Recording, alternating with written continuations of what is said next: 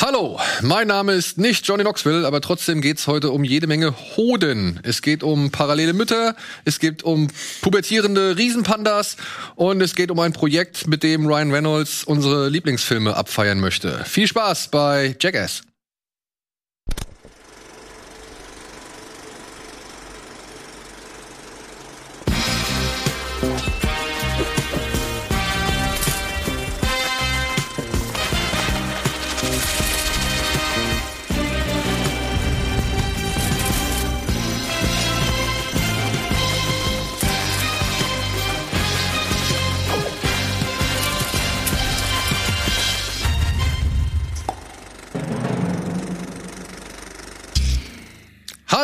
Und herzlich willkommen zu einer niegelnagelneuen Ausgabe Kino Plus. Heute mit Antje und mit André in einem niegelnagelneuen Studio.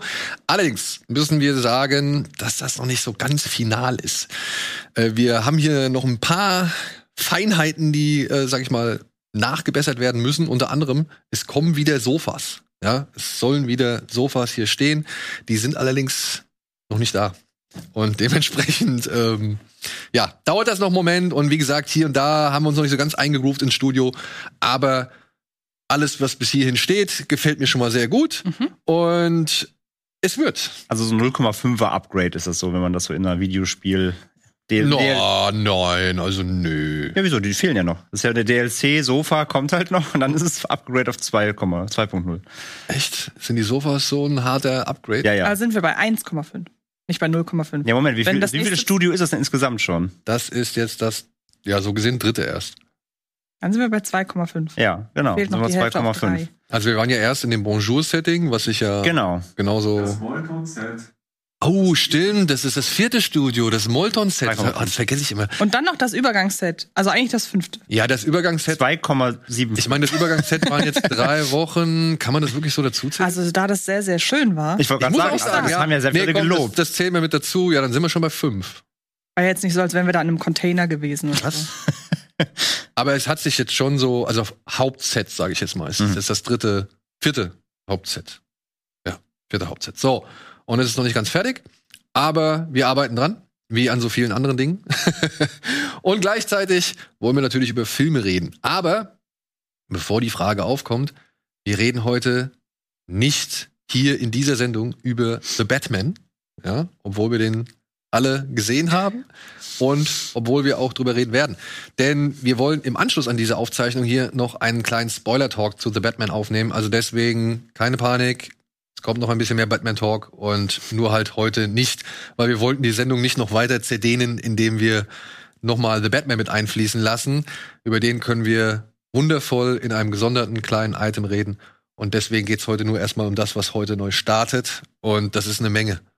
Und darüber hinaus geht's natürlich auch um das, was ihr zuletzt gesehen habt. Und da darfst du gerne mal anfangen. Es ist nicht so viel und ähm, es ist schon relativ lange her, dass ich dir darüber per WhatsApp geschrieben habe und daran siehst du, wie viel dazwischen, wie viel Zeit dazwischen vergangen ist. Da habe ich nur Sachen gesehen, die heute in der Serie, äh, in, in, heute in dieser Woche wichtig sind. Ich habe nämlich The Broadcast Incident gesehen. Ähm, der hat einen, ich kann mir auch den Namen, ich hatte dir auch erst gesagt Broadway Incident. weil irgendwie, ich so, hä, Moment mal. Weil sie meinte so, der könnte mir gefallen. Broadway Incident? Trollt sie mich jetzt? Warum ja, weiß sie, dass ich Musicals eigentlich nicht mag? So. Aber vielleicht geht es um einen Killer am Broadway, das ja, hätte ja sein können. Hätte sein können. Ähm, und der wurde mir nämlich so ein bisschen schmackhaft gemacht mit, der hat so leichte Empty Man Vibes, verstehe ich auch durch diesen Krimi-Einschlag. Und, spätestens durch diese eine Szene im Keller, wo sie mit dem bärtigen Mann reden. Genau, genau. Und ich muss sagen, gut, dass der nicht an mir vorbeigegangen ist, weil der war auf dem Fantasy Filmfest, glaube ich, ja. ne? Da habe ich den nicht wahrgenommen. Aber heißt noch im Original Broadcast Signal Intrusion. Genau, ja. da, da lief der noch unter einem das anderen. Das ist ja auch ein existierender Begriff, also den gibt's ja so. Genau, ja. und dieser Begriff beschreibt, da dürft ihr mich gerne unterstützen, falls ich was vergesse, der beschreibt eine, eine Art Einhacken in bestehende Frequenzen, also äh, Fernsehen ist es in diesem Fall, ich ja. weiß nicht, ob es auch bei Radio ist. Ja. Ähm, und da, wenn man sich da reinhackt, kann man da seine eigenen Frequenzen quasi unterbringen. Genau, also du, du, du, schiebst quasi ein Piratensignal ein. Genau, genau. Ja. Und kaperst den Kanal. Genau, und in diesem Fall war, ist es halt so, dass ein Videoarchivar auf einer Videokassette plötzlich so ein Signal feststellt, das sehr surreal und unangenehm anzusehen ist. Er stellt dann irgendwann fest, okay, es gab wohl noch mehr und irgendwas könnte das mit dem Verschwinden von mehreren Frauen zu tun haben. Und dann stellt Und er eben seiner Frau. und seiner Frau, genau. Und äh, dann stellt er eben Ermittlungen an und äh, verstrickt sich da in eine Verschwörung mit einem sehr deprimierenden Ziel, wo der Film dann drauf hinausläuft. Und ich muss sagen, die Atmosphäre, gerade durch diese Videoschnipsel, die da äh, zutage gefördert wird, haben, muss ich sagen, hat mir sehr, sehr gut gefallen. Ja. Ich musste, ges- ich muss aber gestehen, nach dem ersten Mal gucken, habe ich das Ende nicht richtig einordnen können. Ich habe im Nachhinein so das ein oder andere, was bedeutet das Ende, Video gel äh, geschaut und einen Artikel gelesen. Jetzt macht's total Sinn. Okay. Ähm, Muss ja wohl auch noch mal. Und ähm, der ist ganz schön zermürbend, aber der wirkt echt nach. Ich mag auch den Hauptdarsteller, der macht Ja. das sehr abgeklärt und sehr ruhig und wird nicht so hysterisch wie viele andere Horrorfiguren. Deshalb mag ich auch da den Vergleich zu Empty Man, weil der Ermittler in Empty Man ja auch erst sehr spät, je enger sich die Schlinge zuzieht, erst dann wird er ja so wirklich angstvoll. Und äh, die Figur hier in Broadcast Incident hat auch diesen journalistischen Anspruch und versucht das alles auf eine sehr rationale Ebene zu ergründen. Es geht auch nicht, das kann ich aber soweit vorweg sagen, es geht nicht ins Übernatürliche. Das finde ich auch super. Und deshalb, ich muss echt sagen, gute, guter Geheimtipp. Gut Ja. gefunden im Geht der Nachhinein. wirklich nicht ins Übernatürliche? Ich, also ich würde sagen, Ich würde mir nein. die Option offen lassen. Nee, finde ich nicht. Also ich Mich finde, nicht, nee. Nein. Mal, mal ein bisschen Zauber, Freunde. Was ist denn los mit euch, ihr Das nüchternen ist, doch eine, Realisten? das ist doch eine Einschätzung. Wenn jemand jetzt sagt, ich möchte einen Thriller ohne Überhöhung, dann ist das ja genau der Punkt. Also Eben, du weil wäre es ja, aber es wäre machbar. Ja, das möchte ich ja nur es jetzt wäre also machbar. Das Ja, stimmt, ja. aber dann wäre das wäre ich wahrscheinlich schon wieder draußen gewesen, weil ich mag Filme ohne übernatürlich, also gerade Genrefilme ohne übernatürliche Elemente in der Statistik lieber. Gut. Und das war's dann auch tatsächlich schon. Wie hieß noch mal der Mann, der diese Kurzvideos, die in dem, in, in dem Film eine Rolle spielen, gemacht hat? Das war auch irgendjemand ich, bekannt. ich vergesse mal, wie der heißt, aber das ist der, der auch bei Possessor die Effekte gemacht hat. Ah, Das sieht man, finde ich, auch. wenn Ja, aber die hallo, ja, Transformation von Andrea Riceborough denkt in Possessor. total. Das ist der gleiche Ja. Effekt. und auch ja, stimmt. Habe ich mir übrigens gerade das Steelbook gehört- geholt. Gibt's jetzt endlich ungekürzt. Ja. Obwohl dieser, diese Unterscheidung zwischen Uncut und Ja. Unrated ist auch irgendwie merkwürdig. Das ist jetzt auf jeden Fall, es ist auf jeden Fall jetzt Das ist die finale die Version. finale ja, mit, Version, mit genau. all- allem. Gut, aber die, die wir uns aus England bestellt haben, ist das Das doch, ist die oder? gleiche jetzt. Ja. Ja. Aber es hieß ja lange Zeit, die kommt nicht in Deutschland. Und dann ist sie jetzt endlich zwei Jahre verspätet da. Ja. Gut, wir haben sie halt jetzt schon. Ja, ich, ich habe die US, ich hab die, die US-U hatte habe ich schon fast zwei Jahre darum liegen. Ja. Also die die in Deutschland sehr verspätet. Übrigens äh, auch die, ähm, also sowohl die Eingriffe in diese, also die Intrusions, die im Film gezeigt werden, die gab es halt wirklich. Die Mhm. Wollte ich, auf, stimmt, das wollte ich noch die sagen. basieren genau. auf Mhm. echten äh, Ja. Ereignissen und halt auch die ähm, diese Machart dieser Clips, die basiert ja auf einer Internet Creepypasta. Mhm. Genau, ja, das ist ich von weiß. Terror the Android, so ein YouTube Phänomen. Ähm, Genau. Also da haben sie sich sehr viel auch so aus so echter Mystery rausgezogen, Ja. was ich halt sehr sehr cool Und finde. deshalb fühlt sich das wahrscheinlich auch so echt an, Ja. weil ich zum Beispiel, ich bin sehr, sehr leicht einzuschüchtern von Creepypasta und so weiter. Gut, aber und, Creepypasta ist ja mittlerweile auch echt ein, gutes, ja, es eine wundert gute Quelle für. Ja, ja, Total. Es wundert Grusel, lang auch un noch un unterschätzt und noch wollte ich gerade sagen, es wundert ungenutzt. mich eher, dass sich da so wenig Leute bisher dran bedient haben. Ich warte ja äh, händeringend, ich meine, es wurde auch schon mal ange, das weißt du bestimmt, ich warte händeringend auf den Film zum russischen Schlafexperiment. ist ja eine der bekanntesten Ja. so. Ist sehr gut verfilmbar, würde ich behaupten. Glaube ich auch, ja, ja. Also deswegen, ich, ich habe gerade jetzt bei uns ja auch im Podcast gesagt, ich hatte so die Hoffnung, auch wenn der Film scheiße war, aber Slenderman, der Film, der Ja, war halt Rotz. absolut. Aber ich hatte halt die Hoffnung, Ich es auch. kommt ein Creepypasta-Film von einem Major Studio Sony. Ja, ja. Und wenn das geil wird, dann könnte es halt jetzt endlich zeigen, wie viel Potenzial in diesen Geschichten Ja. steckt und dann war es halt Müll. Aber die haben halt auch das Blöde gemacht, also der Slenderman ist ja mit einer der bekanntesten. Ja. Und wenn sie dann halt wirklich dieses Bild, das ja, worauf das alles basiert, wenn sie dann wirklich dieses Bild auch noch nehmen, Ja. wo mittlerweile selbst Leute, die damit nicht so wirklich in Berührung kamen, selbst die wissen mittlerweile, dass das ist ja schon entmystifiziert durch so Komplett. viel. Und deshalb, Ja. die hätten ja vielleicht nicht auch noch, also das war so der In, die Veranschaulichung dessen, weshalb der Film unter anderem nicht funktioniert Ja, ja. hat, weil sie ja diese diesen Grusel überhaupt nicht einfangen konnten. Anstatt dass sie ihn einfach in der Hälfte des Films irgendwo weit weg stillstehend zeigen, ja, ja. haben sie ein, der hätte eher wie der Empty Man sein müssen. Ja, ja, so, genau, se- genau. Sehr, Aber dann hättest du halt auch It Follows gehabt. Aber apropos Empty Man, da habe ich mittlerweile noch ein, se- eine sehr interessante ähm, was gelesen. Und zwar ist es so, dass der Anfang in diesen Bergen, der macht mit einer kleinen Information noch ein bisschen mehr Sinn.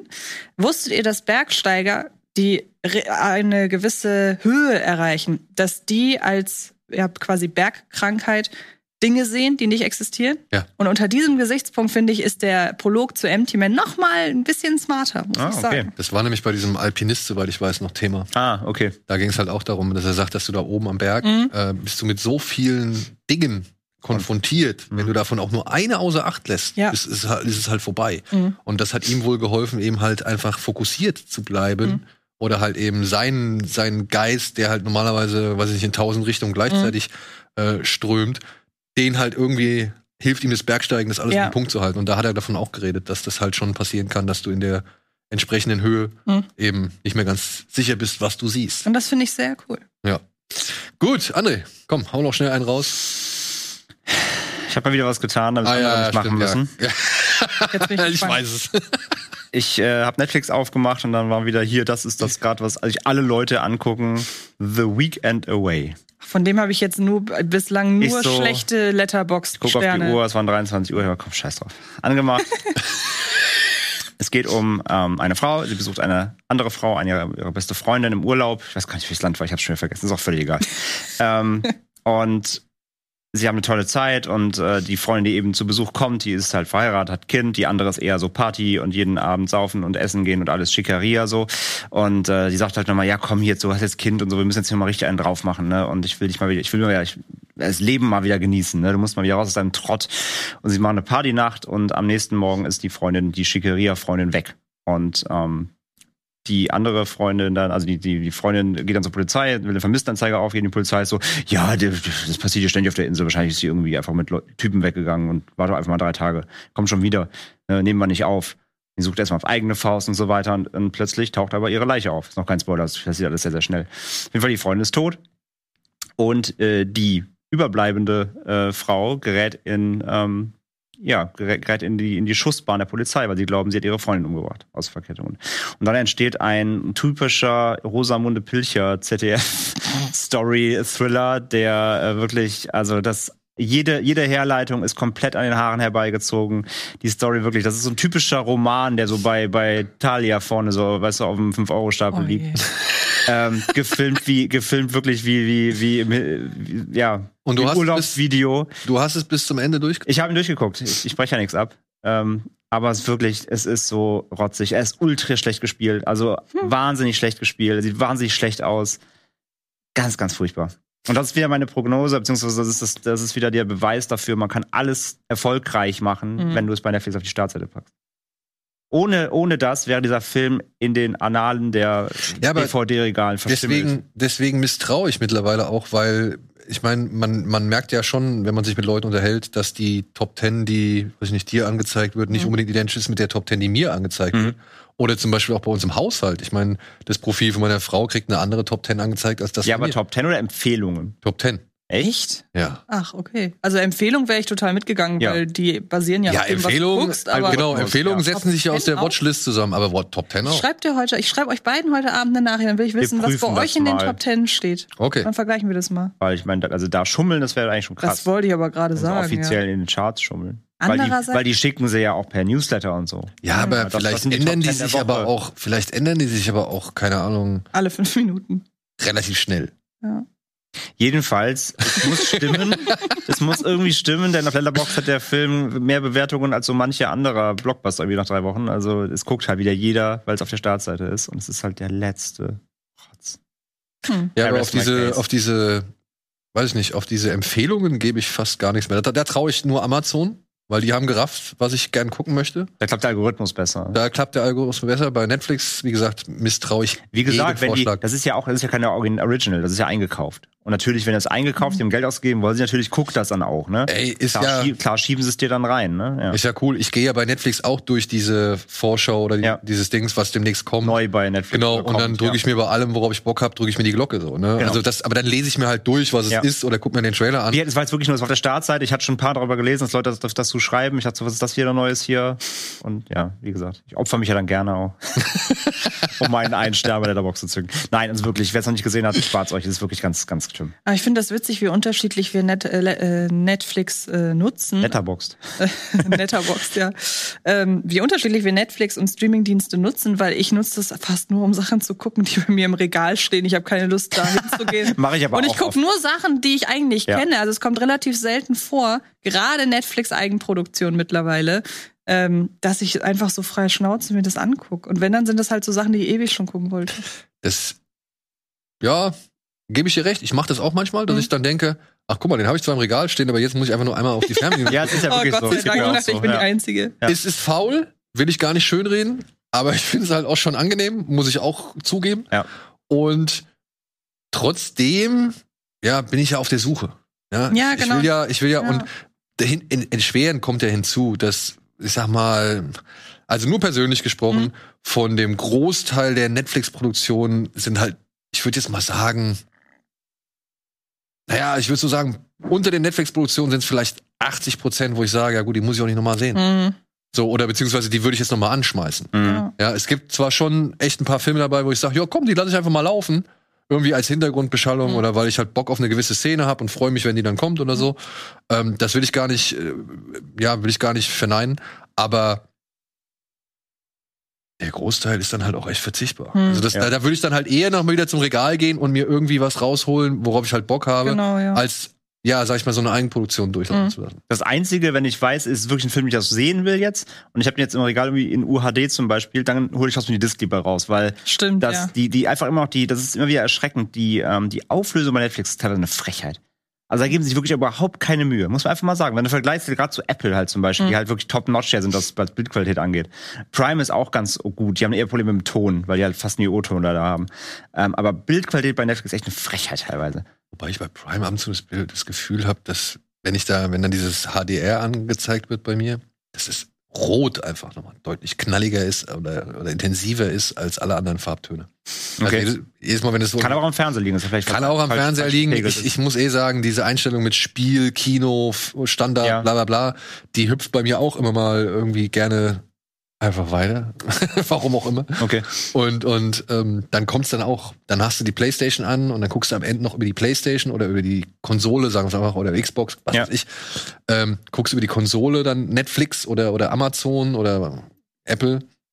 Und dann kommt ja noch mal ein neues, eine neue Einstellung zum Tragen, weil die Konsole ja selbst auch noch mal ja, genau. Bilder anpasst. Ja, und manchmal sitze ich dann vor dem Bild und denke mir, was guck ich da? Wenn ich über Konsole auch Filme gucke, vergesse ich oft dann diesen Gaming-Mode auszumachen. Und der ist fast wie so das True Motion, dass auch so das Bild zu, zu schnell läuft, so ein bisschen soapig. Und dann, ach scheiße, Gaming-Mode noch an. Apropos, ja. gutes Stichwort, True Motion. Wir haben es versucht, wir haben es jetzt ausgestellt, wir haben den Kinomodus hier eingestellt und versucht diesen Kino, nee, Filmmaker-Modus heißt es, glaube ich, mhm. versucht den jetzt mal auszustellen.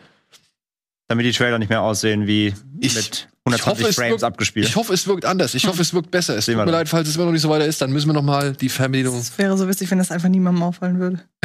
Wenn jetzt nur in den Nein, Kommentaren das steht. glaube ich nicht. Nee, Schreibt das in die Kommentare, ich so akribisch drauf hingewiesen immer. Ist. Ja, das glaube ja. ich nicht. Und ich glaube, also wenn es bemerkbar ist, bitte lasst es uns wissen. Wenn es ja. nicht bemerkbar ist, ihr werdet es uns sowieso wissen lassen. Also, ja, aber wenn es wirklich ein Unterschied ist, wären wir für Hinweise dankbar. So. Aber beste, nur noch ganz kurz, beste Bild- und Tonqualität finde ich nach wie vor Apple Plus, iTunes. Ja, ja, absolut. Nie Probleme gehabt, teilweise äh, HD, UHD. Ja. Die haben auch gerade das 4K angeht, das kommt fast an die Disc ran. Genau. Das schafft sonst kein ja, Anbieter. Genau. Das ist wirklich ich würde aber auch sagen, Disney fand ich. Disney ist auch sehr gut, ja. Disney fand ich von Disney der, von der optischen und, und, auch von der Soundqualität äh, schon hier und da, also bei den entsprechenden Filmen würde ich jetzt mal sagen, mhm. bei irgendwelchen, sag ich mal, Einkäufen jetzt von, von Fox oder so, also mhm. irgendwelche alten Sachen, ist es nicht immer, immer unbedingt das Beste.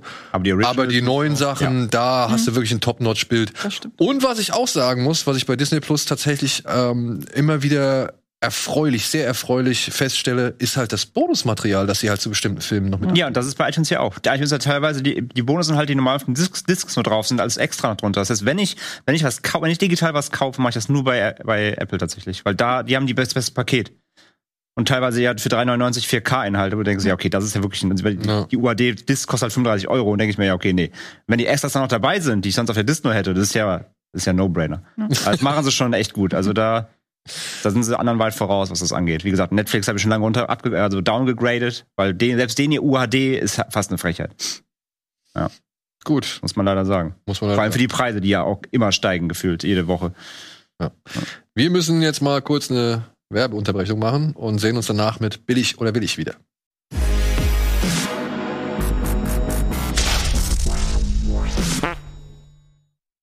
So, und wir fangen hier an mit einer Premiere, denn ich weiß nicht, worum es geht. Ah. denn mir wurde Okay. gesagt, Antje hat ein Motiv Ja. rausgesucht oder ein Bild rausgesucht, das wollte sie uns bei Billig oder Willig zeigen Das und wollte wahr. uns aber nicht verraten, um was es geht, Genau. beziehungsweise um was es sich handelt.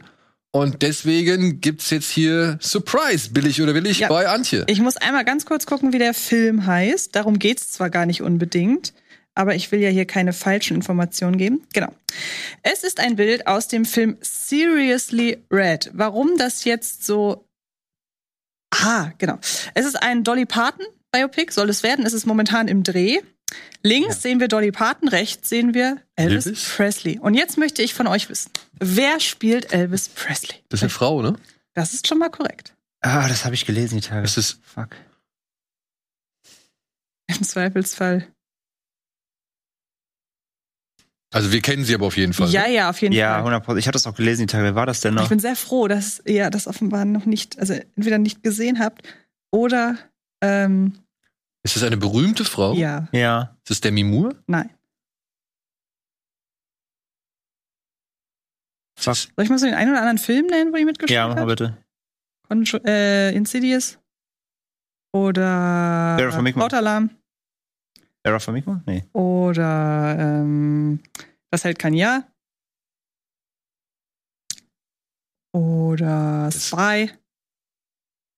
Das ist. Nee. Mit dieser McCarthy kannst du nicht. Nein. Close enough. Aber ich komme nicht drauf. Äh, Ist es, ist es das hier, ähm, oh, Rose Byrne? Ja, es ist Ach, Rose Rose Byrne. Byrne. Ist das nicht krass? Rose Byrne. Ja. Krass. Die hätte ich da jetzt nicht wieder drin. Also ich, Nee, hab am, ich hätte am, vom Mund her noch so Olivia Wilde oder so Hm. gedacht. Was jetzt aber nicht unweit wäre von Rose Byrne, meiner Ansicht Da nach. hast du recht. Ich hätte jetzt gedacht, das erste, was ihr sagt, ist Tilda Swinton. Einfach, Ja, gut, nee, einfach, weil, es sich, einfach weil es sich ich glaub- anbietet. Tilda Swinton erkennst du selbst mittlerweile ja wirklich Ja. Äh, unter. Habt ihr sie in Dating Queen erkannt? Ja, hab ich gesehen. Welcher war Dating Queen? Dating Queen mit äh, Amy Schumer, wo sie die Chefredakteurin spielt? Ja, ja. Natürlich. Hast du sie in Suspiria erkannt? Nein. Als Mann? Nein, natürlich nicht. Ja, also ich meine, das, selbst das fand ich Ja, das erkennbar. Stimmt. Aber ich würde sagen, Jared Auch nur, weil ich es Leto, wusste direkt. Also ich habe es vorher gelesen. Deswegen. Jared Leto weint jetzt. So Stichwort, ich bin bislang der geilst geschminkteste. Oder auch Colin Farrell, Ja, Gott Batman. Ich würde sagen, neue Endgegnerin. Das ist schon ziemlich geil, finde ich. Zum einen, sie sieht ja auch wirklich Elvis ähnlich.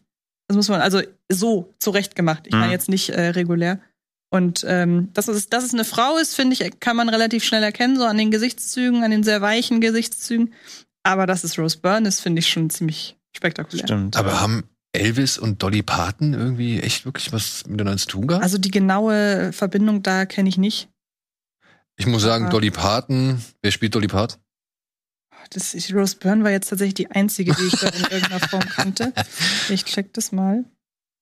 Wie Und das heißt dann Dolly und Elvis oder was? Nee, der Film heißt. Sekunde. Ah, ja, hast du ja eben schon gesagt, äh, irgendwie Turning. Red, genau, irgendwas mit Red. Ähm, der Film heißt äh, Seriously, Red. Seriously Red, ja. Und ähm, in die Hauptrolle schlüpft, es ist gerade die Frage, wahrscheinlich ist sie das, Crew Boylan. Nee, sagt mir nix. Die kennt man unter anderem aus,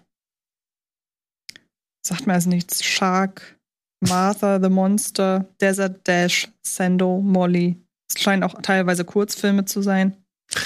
Gut. Also ja, Also wahrscheinlich einfach, weil sie ein bisschen lookalike ist. ja. ist nicht höflich ins äh, iPhone zu gucken, aber ins Smartphone. aber ich hätte das sonst, Quellen zu proven, ist das in Ordnung. ja. Ist in Ordnung. Ja. Aber ich hätte mir wenigstens Okay. den Titel merken können. Ich wusste, ich wusste, dass es irgendwas mit Red ist. Ich wusste aber nicht, ob Dangerously oder was auch immer.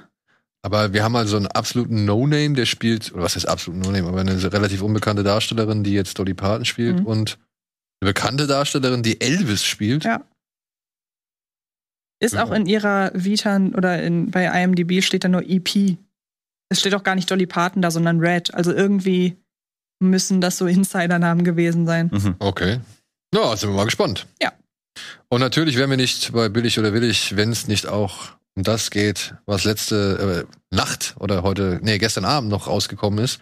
Die ersten Bilder und sogar ein Trailer zu Kenobi Mhm. sind am Start und das wollen wir uns natürlich nicht nehmen lassen. Ich habe den Trailer noch nicht gesehen. Ich weiß nicht, worum Ach es so. geht. Okay. Ich äh, gucke jetzt hier komplett jungfräulich.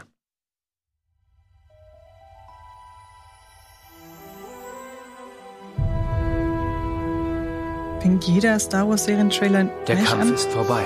Ja. Gut. Wir haben verloren. Uh,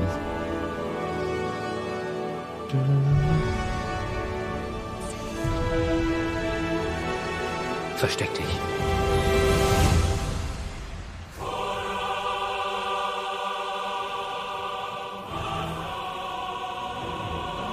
Das Entscheidende bei der Jagd auf die Jedi ist Geduld.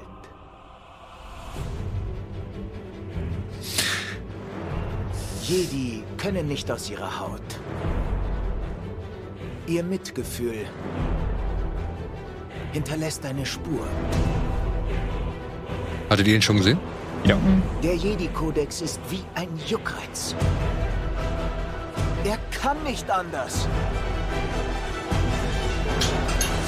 Wo ist er? Okay, ganz ruhig. Vorsichtig. Vorsichtig. Guck mal, der sieht aus wie dein Endgegner, den du letztens äh, bei was mit Film gezeichnet hast hier von dir. Oh, das war nicht meine Glanzstunde.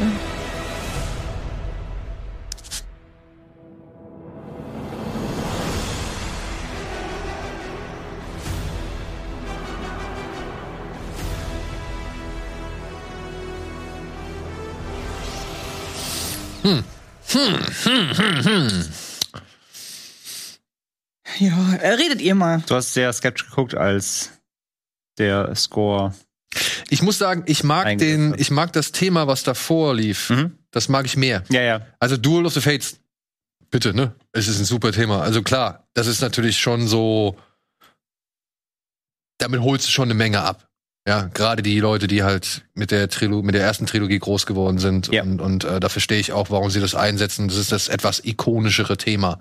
Ich persönlich freue mich eigentlich eher über das Thema, was halt zuvor Mhm. zu hören war. Das finde ich halt ein bisschen geiler, weil das ist so dieses, das ist diese Tragik, wenn Anakin da plötzlich die Jünglinge fertig macht Genau. und so und wenn er dann im Jedi-Tempel einmarschiert, das finde ich schon, das gibt diesem Verfall der Jedi irgendwie einen besseren Unterton. Duel of the Fates ist halt einfach eine Kollision von drei Kräften, so gesehen, und das steht immer für ein Duell. Aber für mich steht das andere Thema halt eben für den Untergang der Jedi, beziehungsweise für den Verrat an den Jedi, so. Genau. Und, auf, der, auf der Tonspur, genau, darum geht's ja auch, ne? Genau. Es geht ja so ein bisschen um diese, diese, diese Jagd auf. Und ich muss sagen, mich wundert ein wenig, dass Obi-Wan sich jetzt ins öffentliche Leben von Tatooine so ein bisschen eingearbeitet Eingegliedert hat oder scheinbar. eingeliedert hat oder irgendwie so ein bisschen ja. reingesneakt hat.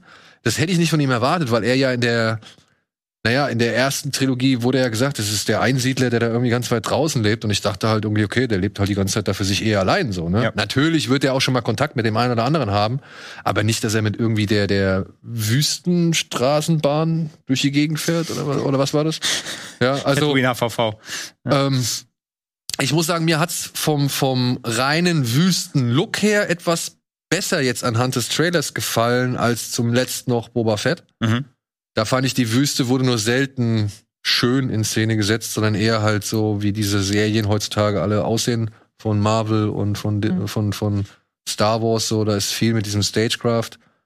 Äh, also, das, das, ich finde, das hat noch mal einen gewissen Look. Also, das, Mhm. das merkt man schon, wo die einzelnen Techniken zum Einsatz kommen.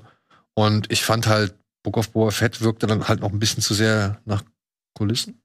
So, also war eher so die Fanfiction. Das eventuell vielleicht was mit der Drehzeit zu tun? Strich Könnte halt, Corona? ja, könnte vielleicht sein, ne, dass sie da halt nicht allzu viel nochmal drüberlegen und nachbearbeiten konnten. Kann ich auch verstehen. Wie gesagt, das hat hier einen besseren Eindruck auf mich hinterlassen. Ein So, bisschen organischer. ja, das wirkte halt alles ein Aber bisschen. ich meine, es ist ein Teaser, ne? Also. es ist eben, es ist ein wird nachher Teaser. vor allem den Scale sehen müssen, weil ich finde, der Teaser zeigt schon eher, mal abgesehen von diesem äh, weiten Shot, wenn das Raumschiff da anfliegt, aber auch eher so in Räumen. Es gab noch nicht so den riesen, weißt du, so einen großen Shot von irgendwelchen großen Kulissen. Und, und das, das ist halt auch so ein Ding. Man hat ja schon gehört, dass Hayden Christensen als, als Vader wieder mit am Start sein soll. Und ich möchte eigentlich gar nicht so viel, und das verstehe ich dann halt wieder nicht, warum sie jetzt in diesem Teaser, in diesem ersten, so viel von Tatooine zeigen oder so viel schon wieder von so einer Wüstenwelt, die wir jetzt halt schon in drei, vier verschiedenen Planeten Gesehen erlebt haben. haben, und Mhm. gesehen haben. Ja, äh, heißen sie jetzt nun Jakku oder was weiß ich, ja. Äh, warum wir halt schon wieder so dieses Wüstensetting so, ja, eher dominierend bekommen und nicht zum Beispiel schon mal irgendwie, oder ich weiß nicht, ob die Serie das macht, aber weshalb ich jetzt neugierig bin auf die Serie, ist eigentlich den Aufstieg des Imperiums so ein bisschen Mhm. mitzuverfolgen. Also wie halt Vader in seinen ersten Jahren irgendwie war, wie das Imperium sich weiter ausgebreitet hat, wie die Young, Angst, Young Vader. genau, wie die Angst größer geworden ist. Es heißt Kenobi, ich weiß, ja, und es geht wahrscheinlich hauptsächlich darum, wie er halt auf Tatooine da irgendwie versucht, nicht aufzufallen. Genau. Aber allzu, weiß ich nicht, allzu auffällig und allzu abenteuerlich dürfte es meiner Ansicht nach nicht sein, weil sonst muss man sich ja fragen, warum die in Episode 4 zum ersten Mal überhaupt erst so von Tatooine Notiz genommen haben und ja, keiner auf die Idee gekommen ist, vielleicht da noch mal nach Obi-Wan Kenobi, dem einen der letzten Jedi-Ritter zu Zu suchen. suchen, ja.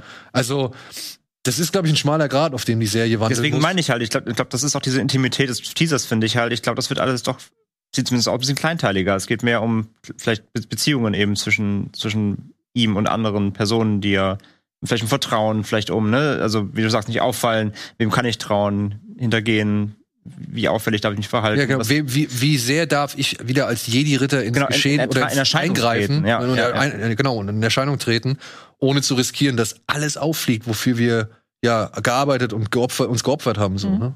Ich glaube, es wird eine sehr persönliche Serie. Das kann ich mir vorstellen. Ich würde es mir wünschen, weil ich brauche jetzt nicht noch mal dieses Action-Brimborium mit einem mit einem Rancor-Monster, auf dem halt irgendwie so ein digitaler Boba Fett reitet und dann wie King Kong von einem ja Wüstenhochhaus zum nächsten hüpft. Nee, nee, eben, also rein vom, weil das ist halt das Ding, vom Setting her, wie du sagst, sieht es halt nicht frisch aus, so, so gar nicht. Gerade im Vergleich eben zu, zu Boba Fett, zu Mandalorian.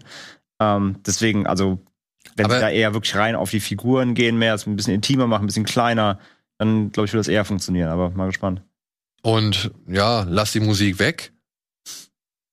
Kannst du dem Trailer, glaube ich, ich meine, ich weiß nicht, ist die Musik für dich bedeutungsvoll? Ja, ja, das muss ich schon sagen. Aber ich bin gerade sehr ähm, erleichtert, dass auch du das Wort schon wieder in den Mund genommen hast, weil als jemand, der das alles nicht verfolgt, muss schon sagen, ich habe eben zwar nur gesagt, fangen alle Trailer, sondern ich hätte im Nachhinein auch sagen können, sehen alle Trailer gleich aus zu Star Wars Serien.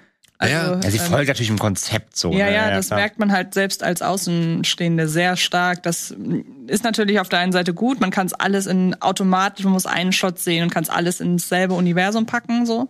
Ähm, Aber es, weißt also, das, was ja viele Leute und wo ich jetzt auch mit, also wo ich auch zustimme, viele Leute sagen, bei Lukas, bei George Lucas, bei den ersten drei, also bei den Prequels so gesehen, da waren wenigstens mal neue Welten da. mh. Ja, also da wurde dann irgendwie versucht, neue Welten zu zeigen, neu darzustellen und auch mal mehrere Welten zu zeigen.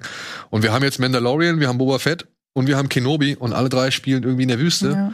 Und ja, Das macht Marvel ein bisschen interessanter, was die Serie, Serienauswahl angeht. Und ich bin ja nur weiß Gott kein Fan von allen Marvel-Serien, aber da muss, denen kann man nicht vorwerfen, dass die überall Da die- dass ja, also gleich sind. zumindest von den Kulissen her war die Ja. Abwechslung größer, ja. Aber, auch Aber, von den Tonalitäten her. Also vergleich mal Falcon Winter Soldier mit Hawkeye. Das sind ja zwei völlig verschiedene Inszenierungswelten, wenn man so will. Hm, ja, ja. Aber trotzdem würde ich sagen, gerade Hawkeye und, und Winter Soldier, die gucke ich beide unabhängig voneinander an und sage, Mhm. ja, das ist eine Marvel-Serie. Ja, das, Genau, ja, also das, da, auch das, da das erkennt stimmt. man die Muster, Ja, ja, aber absolut. Klar, die spielen nicht alle in der Wüste. Das ist schon. Aber ja, jetzt ich meine, ich meine, abgesehen- ich mein, dann, dann, dann gibt's das, was die Star Wars Visions, was halt voll bunt und abdreht und deswegen fand ich es auch so geil, weil es einfach mal was ganz anderes war. Ne? Es Eben, und weil es halt nicht immer noch mit den gleichen Figuren waren, Ja. so, und, und weil halt da irgendwie mal versucht wurde, ein bisschen weg von allen zu gehen und eigene Dinge zu entwickeln. das fand ich halt echt super frisch einfach mal. Und, und auch die Geschichten, muss ich halt sagen, ne, für mich hatte so eine Episode aus Star Wars Visions, hatte für mich emotional deutlich mehr Wucht und, und, und ja, einen, einen, einen deutlich größeren emotionalen Sog als die gesamte Staffel Boba Fett. So. Und wenn Boba Fett emotional war, dann war es nicht aufgrund von Boba Fett oder dessen Geschichte, sondern aufgrund der bereits existierenden Sachen. Mhm.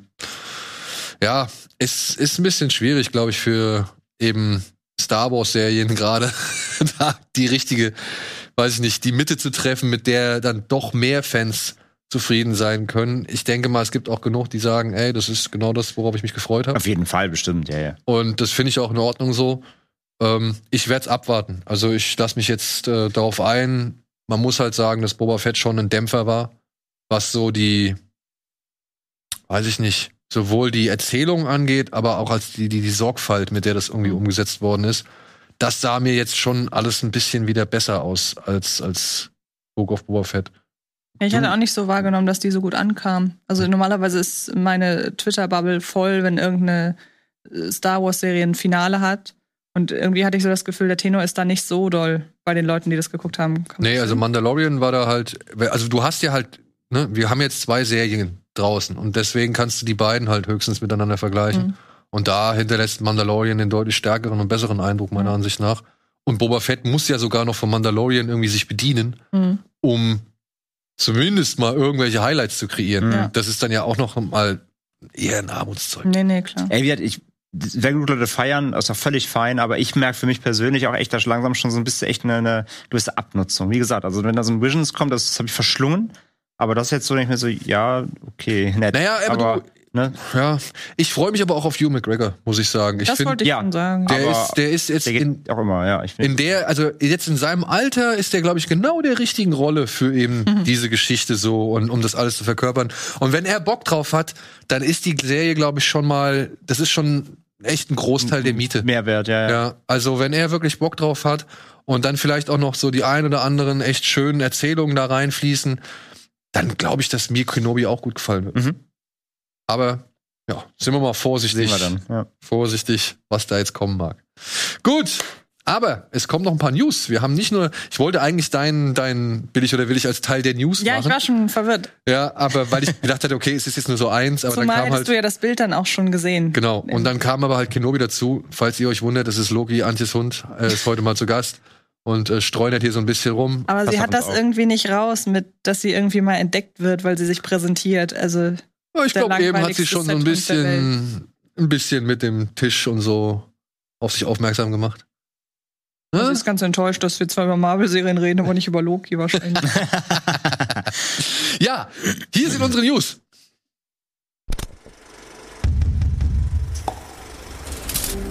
Zombies auf dem Oktoberfest. Erste deutsche Eigenproduktion für Stars Play. Wild zurück in die Endzeit. Will Smith steht bereit für I Am Legend 2. He will be back. Arnold hat News zu Triplets und True Lies. Beim Willen der Götter. Amazon bestellt eine God of War Serie.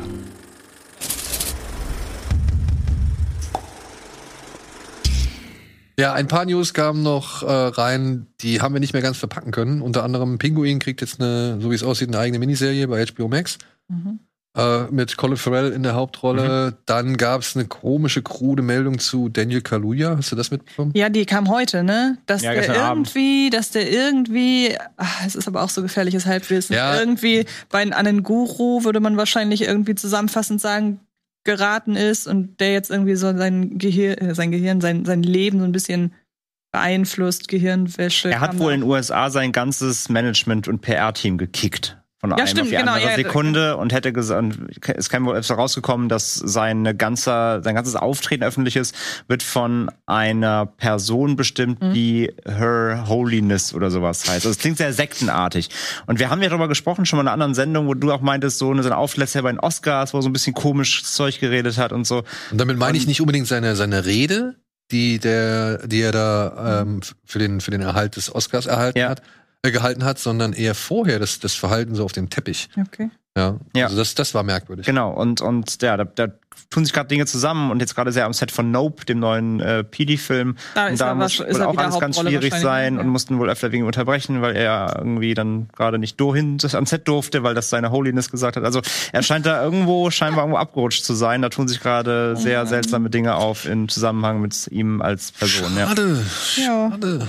Also ich hoffe, das ist jetzt nichts Ernsthaftes oder nichts irgendwie Schädliches so. Also falls es überhaupt wahr ist. Ne? Oder Also- zumindest Ey, nicht. vielleicht ist es ein, vielleicht ist es ein PR-Gag für Nope, aber äh, Ja, genau, es war mal irgendein. Prank so, dass man Ja. ihn vielleicht auf so ein Weirdo jetzt abonniert und dann Ja. kommt dann irgendwann die große Enthüllung. Vor allen Keine Dingen mal ganz ehrlich, mal, mal überlegen, His, His Holiness, hast du gesagt? Ja, Seine her. Ich glaube Her. H-E-I-R. Holy. Okay, weil da Ja. könnte man ja fast sagen, das ist so plakativ. Vielleicht hat es wirklich was mit Nope zu tun. Vielleicht gibt es diese Figur in Nope. Es ist wirklich meine Hoffnung. Man muss mal abwarten, aber auf jeden Fall. Nope, Trailer not übrigens. of Planet Earth? Ist das deine Interpretation? Wieso? Oder ist das schon raus? Nee, nee, das ist äh, gemutmaßt. das ist Ach so. gemutmaßt. Weil ich ja sagen muss, ich habe den Trailer gesehen, fand super, dass der alles zeigt und gar nichts. Mhm. Und dann hat irgendjemand das Stichwort Aliens oder UFO oder so angewandt. Und in dem Moment, das kam mir vorher nicht in den Kopf. Ich dachte, was ist denn das für eine Wolke? Unwetter oder was weiß ich. Und seitdem jemand UFO Schrägstrich Aliens gesagt hat, hab ich- und jetzt auch noch du, Hast keinen Bock mehr. jetzt nein, weil jetzt ist das Aber ist so, doch nur folgerichtig. ja, aber jetzt ist das so vorgegeben und ich bin da halt vorher einfach nicht drauf gekommen. Aber vielleicht ist es das ja auch nicht. Vielleicht ist es das auch nicht, aber es wäre halt, wenn es jetzt wirklich so ist, hätte ich halt im Kino gesessen und hätte gedacht, warum bin ich denn da vorher nicht drauf gekommen? Und jetzt kommen vielleicht alle Leute vor, außer mir vorher drauf und das finde ich doof. Aber das ist ja die Kunst. Entschuldigung, Spoiler, mach mal kurz einen Spoiler. Bitte? Spoiler? Jetzt noch? Mach doch mal kurz einen Spoiler. Machst du nicht? Gut, dann kann ich nicht sagen. Okay. Aber du hast das Thema Spoiler gesagt, das muss auch reichen. Ja, reicht es? Konntest du bei Ass ahnen, dass es irgendwann eine Rolltreppe in die tiefe Nee, Parallelwelt mit den recht. Doppelgängern geht? Also, nee, da hast du recht, aber ich fand bei Nope bisher halt cool, dass noch alles so vage war. Also ich wusste ja, dass bei Wir es darum geht, dass die sich selber gegenübertreten. ja. Aber Und bei, bei Nope, ja gut, vielleicht, vielleicht sind, ja, ach, was weiß vielleicht ich. sind es Regierungsdrohnen, die dich als UFO getarnt irgendwie nach oben saugen, damit sie irgendwelche Experimente mit dir anstellen können. Und wir alle glauben, es wäre vielleicht irgendwas da draußen, an das wir glauben Ich wollen. glaube auch, dass so ein Pili-Projekt noch genug in der Hinterhand hat, um sich ja, nachher komplett abzufacken. Also, ja. ja. Also, ne? Habt Sind wir guter Dinge. Aber habt ihr euch den angeguckt? Den Trailer? Rahmen der Sendung? Ja. Den haben wir bei Ah, okay. Disney. Haben wir Bei den Disney, ja, ja, genau. Ja. Oh, der ist so gut. Ja. Finde Ja. ich auch super. So, wie fandet ihr denn. Hm. Wie fandet ihr denn I Am Legend? Machen wir doch damit mal weiter. So Das ist zu lange her. Ja, es ist super lange her. Ich habe den als sehr gruselig empfunden, weil ich den geguckt habe. Da hätte ich sowas nicht gucken sollen. Aber ich bin ja auch ein Spätzünder, was Horror angeht. ja. Kannst du dich noch an das Ende des Films erinnern? Ich weiß, dass das gibt's nicht sogar zwei. Ja. Zwei Enden. Und das ist jetzt das Ding. Also, Akiva Goldsman, ja, der Produzent, Mhm. hat gesagt, wir drehen Teil 2. Mit an Bord sind Will Smith Mhm. und Michael B. Jordan. Die hätten schon sich dafür verpflichtet. Jetzt ist aber die Sache, wenn du den Film nur im Kino gesehen hast Ach und so, ja, hast ich du weiß nicht nochmal irgendwie danach weiß, auf DVD in den Genuss willst, ja. kamst, die alternative Version zu sehen, ist Will Smith für dich gestorben. Ja. Spoiler, es tut mir leid. Aber ne, in, der Kino, ja in der Kinofassung von, äh, von, von I Am Legend ist Will Smith Mhm. gestorben. Ja. Jetzt sagt er, ich bin beim Remake, äh, bei der Fortsetzung, bei Teil 2, bin ich wieder mit dabei. Also, so, hä? Wie soll das gehen? Ja, es geht anhand des alternativen Endes, was wohl eigentlich das eigentliche Ende ge Ja. äh, gewesen ist, das aber auf Drängen des Studios geändert wurde. Weil im alternativen Ende sieht man halt, wie diese Mutanten, die da bei Will Smith in den Keller stürmen, dass die einfach nur diese Frau, die Will Smith versucht zu heilen von dieser Mutation, dass die die einfach zurückhaben wollen. Und in der alternativen Version ist es dann halt auch so, dass die Frau nicht geheilt ist, sondern einfach mutiert wieder zurückgeht zu ihrem Volk und Will Smith einsieht, okay, die wollen ihre eigene Mhm. Mutantengesellschaft gründen, dann hau ich doch jetzt einfach mal hier ab, weil ich habe hier auch nicht mehr wirklich viel verloren. Und fährt dann nämlich mit, wer ist das? Ähm, Ja. ja, Jordana Brewster, ist es Jordana Brewster? Ja, kann sein. Ja, auf jeden Fall fährt er dann halt mit der Frau und dem Kind, fährt er dann zu diesem, ja, Flüchtlingscamp oder zu Mhm. dieser letzten Zuflucht. Ja, genau. Also das heißt, er überlebt in der eigentlichen Fassung des Ja. Films, die aber halt nie ins Kino kam. Aber ist denn übermittelt, dass es jetzt die Fortsetzung zu dem Ende sein soll? Weil es könnte natürlich auch sein, wenn auch Michael B. Jordan schon verpflichtet wurde, dass er vielleicht jetzt die Hauptrolle spielt. Man sieht äh, Will Will Smith, Smith nur in Rückblenden. nur in Rückblenden oder meinetwegen, wenn es ganz schlimm kommt, als Geist oder was weiß ich. Ja, ja. Könnte natürlich auch eine Option sein. Habe ich auch schon drüber nachgedacht, dass äh, Michael B. Jordan jetzt halt einfach deutlich später irgendwie den Posten der Hauptro- Hauptfigur übernimmt und dann, ja. Ja, aber es ist nicht bestätigt, nein. Okay. Haben sie nicht zugesagt, äh, deswegen ist es ja so mutmaßlich. Also, wenn es, wenn Will Smith wirklich die Hauptrolle hat, und Mhm. zwar nicht in der Vergangenheit, sondern im Jetzt, dann müssen sie auf dem Alternative Ending aufbauen. Oder sie machen wirklich ihn nur, oder, oder man sieht ihn nur in den ersten fünf Minuten rückblendet Mhm. ersten Teilen, dann ist er wieder raus, weiß man ja auch nicht. Aber ja, so wird es nur Das wäre funktionieren. aber witzig. Sie zeigen einfach die letzten fünf Minuten vom ersten Ende. Genau, und Und sagen, gecredited. und sagen, Will Smith ist dabei, aber in Wirklichkeit ist er nur vom ersten Ende dabei. Ja, oder er kriegt halt so die, die ersten zwei Minuten Ja, am Anfang genau. so, oder? Und dann bam, raus. Drehen das Ende nochmal neu vom ersten. und dann, ja. Du, aber ich sag mal so, ich mochte I Am Legend wirklich über sehr weite Strecken, Ich auch. bis die Handlung einsetzt. die war dann nicht mehr so spannend, Ja, aber die ganze beziehungsweise Atmo war geil, die Welt war die cool. Atmo, die Welt, wenn er mit dem Hund da so interagiert und irgendwie auf Jagd geht, das hätte ich mir, glaube ich, echt komplett über 90 Minuten angucken können. Und wenn dann der Abspann gekommen wäre, hätte ich gesagt, oh cool. Mhm. Ja, ist mal ein anderer Ansatz. Aber gut, dann kommt halt diese Geschichte mit, dem, Fra- mit der Frau und ihrem Kind und, und den Mutanten, die dann halt, wie auch getreu der Vorlage, ne, natürlich dann ihre Artgenossin da wieder rausholen wollen. Aber alles in allem fand ich den gut. Gibt einen sehr, sehr schönen Community-Gag, in der es, äh, hast du auch Community gesehen? Nein. Äh, aber du kennst sicherlich die Folge, in der Abed äh, diesen Bibelfilm da drehen will. Mhm. Und ähm, dann reden sie über das Thema Bibel und, und Shirley sagt so sinngemäß, ja, Bibel, größte Geschichte der Welt. Und Abed einfach nur, das haben sie auch über I Am Legend gesagt. Äh, sehr Ja, gut. gut. War, war. Nee, also ich meine, das ist auch wieder so ein Film. Kräht da jemand am zweiten Teil? Nein. Mhm. Ähm, Werde ich ihn mir angucken, wenn er kommt? Ja. Also, wie gesagt, wenn sie das nochmal so ein bisschen, ich meine, man hat mittlerweile solche Filme ja auch schon zuhauf gehabt. Ja, du kannst auch sagen, das ist ein bisschen fast wie der Last of Us-Film dann am Ende wahrscheinlich.